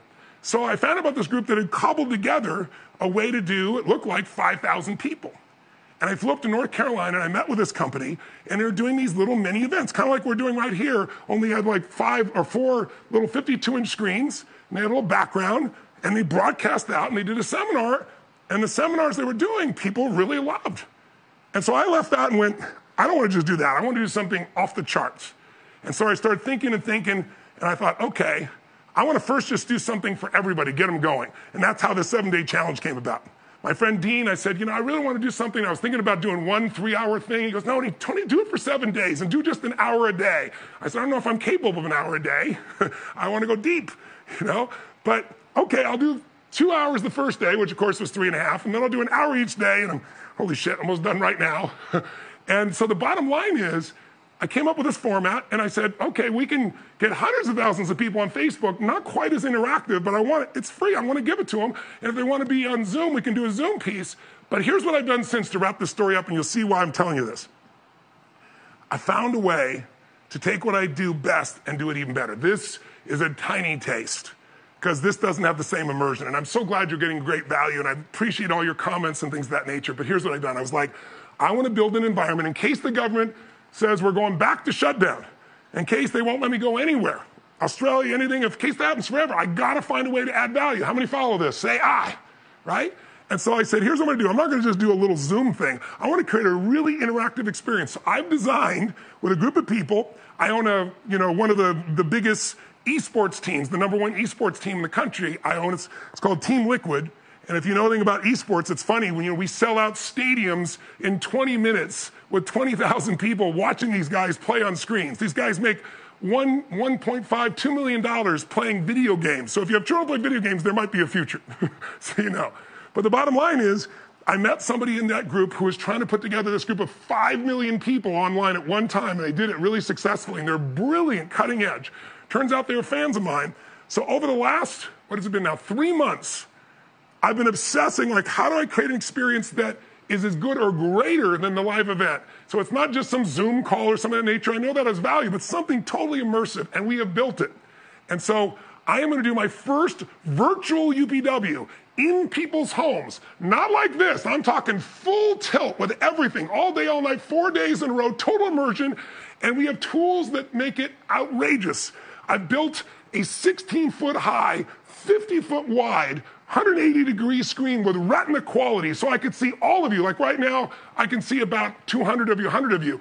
I'll be able to see 3,000 people join. I can see your names. I can come up, I can come by and high five you. I'm doing another 50 foot wide, 16 foot behind me. So it literally, well, let me show you. I'm not showing this to anybody. I'm so excited about it. Can you throw up on the screen and show what it looks like? This is what it looks like to give you an idea and I can change the size and scope of it. Let's go to another one here. This is what it looks like inside. No one's seen this before. Behind me, I can be standing on a mountain. I can do whatever we want to make it really cool. Show me the next one. This is, I can bring you up and interact with you while I see everybody else simultaneously.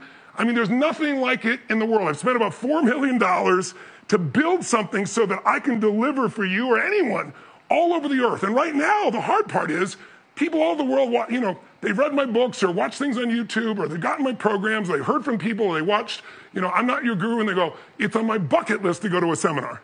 But to do that, they got to fly to another country usually or across the United States if they're here.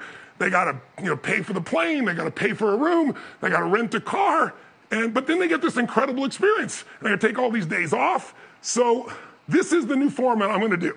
And I'm so excited about it because it's going to blow the doors off everything. And there's some things online that are actually better. Like you can eat, you know, because you've ever been to one of my live seminars, I don't stop to pee, I don't do anything. I'm an immersion. No one wants to leave. They run for the bathroom. And you know, when you got 15,000 people, you can't take a lunch break because it takes like two hours to get them back in the building again, security and everything else. So I've created a format I'm so excited about, and well, it's coming up uh, July 16th through the 19th, and some of you may want to join me. If you do, I'd love it, but I just want you to know it's all about innovation. It's all about falling in love with your customer and saying, how can I add more value? You know, people like they're going to be able to cut their costs and experience this. And uh, you know, one of my favorite things, even during this program, is seeing some of you like Ronnie over there. Looks like with his wife sitting beside him there, Ronnie Lieber, I think it is. Uh, yeah, good to see you here. And like yesterday during the relationship side, I see Sonia over here, right, with her man. I see over here, what is it, Venice? These investors, two people. So it's cool. Like you can do this as a family, UPW, and the cost is ridiculous. Meaning, most of you know, if you go to a live event, the cheapest seat for general admissions, a thousand bucks, eleven hundred dollars. But we're going to make it so there's three options. One will be like 395, and I'm going to make it 345 for you. So since you've been with me for a week, you can just go general admission. But then I've got one that's like 695 that also gives you a live seminar. So you get through this one and then go to live seminar when it's available anytime in the 18 months. And we're going to donate meals. And then I have the VVIP experience. It's like, I don't know, 1695, 1795. But it includes going to live seminar in those front seats. It includes an eight week program, a bunch of things. So I'm not here to pitch you, but I just want you to understand I'm more excited today than any other time because now I can deliver to people I've never been able to reach at a lower price point, more convenient. And so, am I still going to do live events? Of course. But I want you to think this way for yourself too. Like, how can you add more value in a shorter period of time? What can you do for your customer better than anybody else? If you do that, you'll be out of your mind, completely out of your mind. And so I'm excited now because I could teach a speaking course. See, the way I've done things in the past, it's been one immersion hit. Four days and nights with so much emotion intensity, it imprints you and changes your life. But the other way to do that is spaced repetition, where I could do something like once a week for eight weeks, a speaking course, and give you a week in between to work on things. So I am going to innovate and bring so much to the marketplace. And I've gone from shocked, angry, pissed off, sad and hurt, overwhelmed and stressed, to ripping it up and creating and going to reach more people in more ways. So I want you to know I'm living this too, and I'm inviting you to go to that next level. Who's up for it here? Say I. Create some energy, ladies and gentlemen.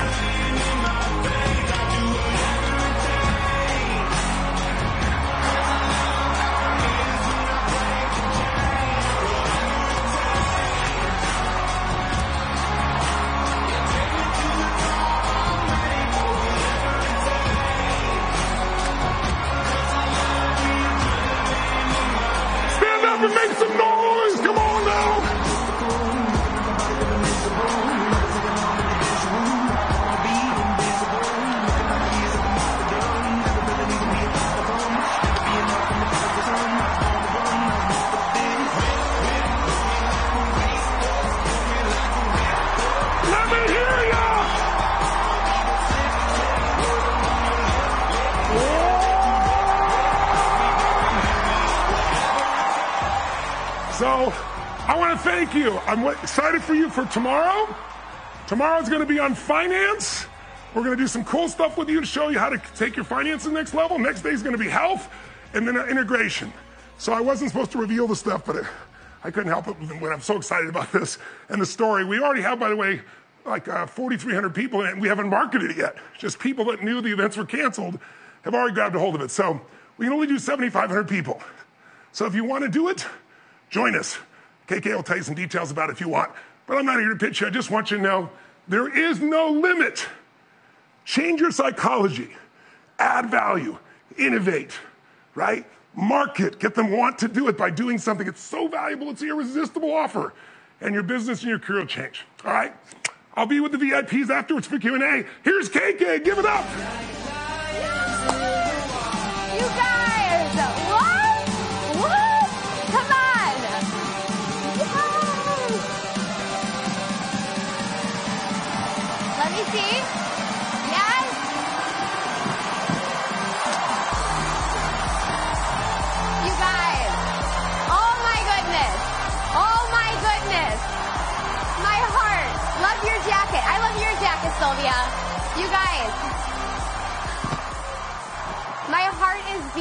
Because I'm so unbelievably excited. We didn't, Tony is always a mystery. We did not expect him to share that right now, but as somebody that's been working with him for over two years, I travel the United States. Last year alone, I took 85 flights. And if you're somebody that I came to your company or I spoke at your event, hi, where are my people at on here? Hello, hello, hello. And I had thousands of people going to Unleash the Power Within in multiple different states.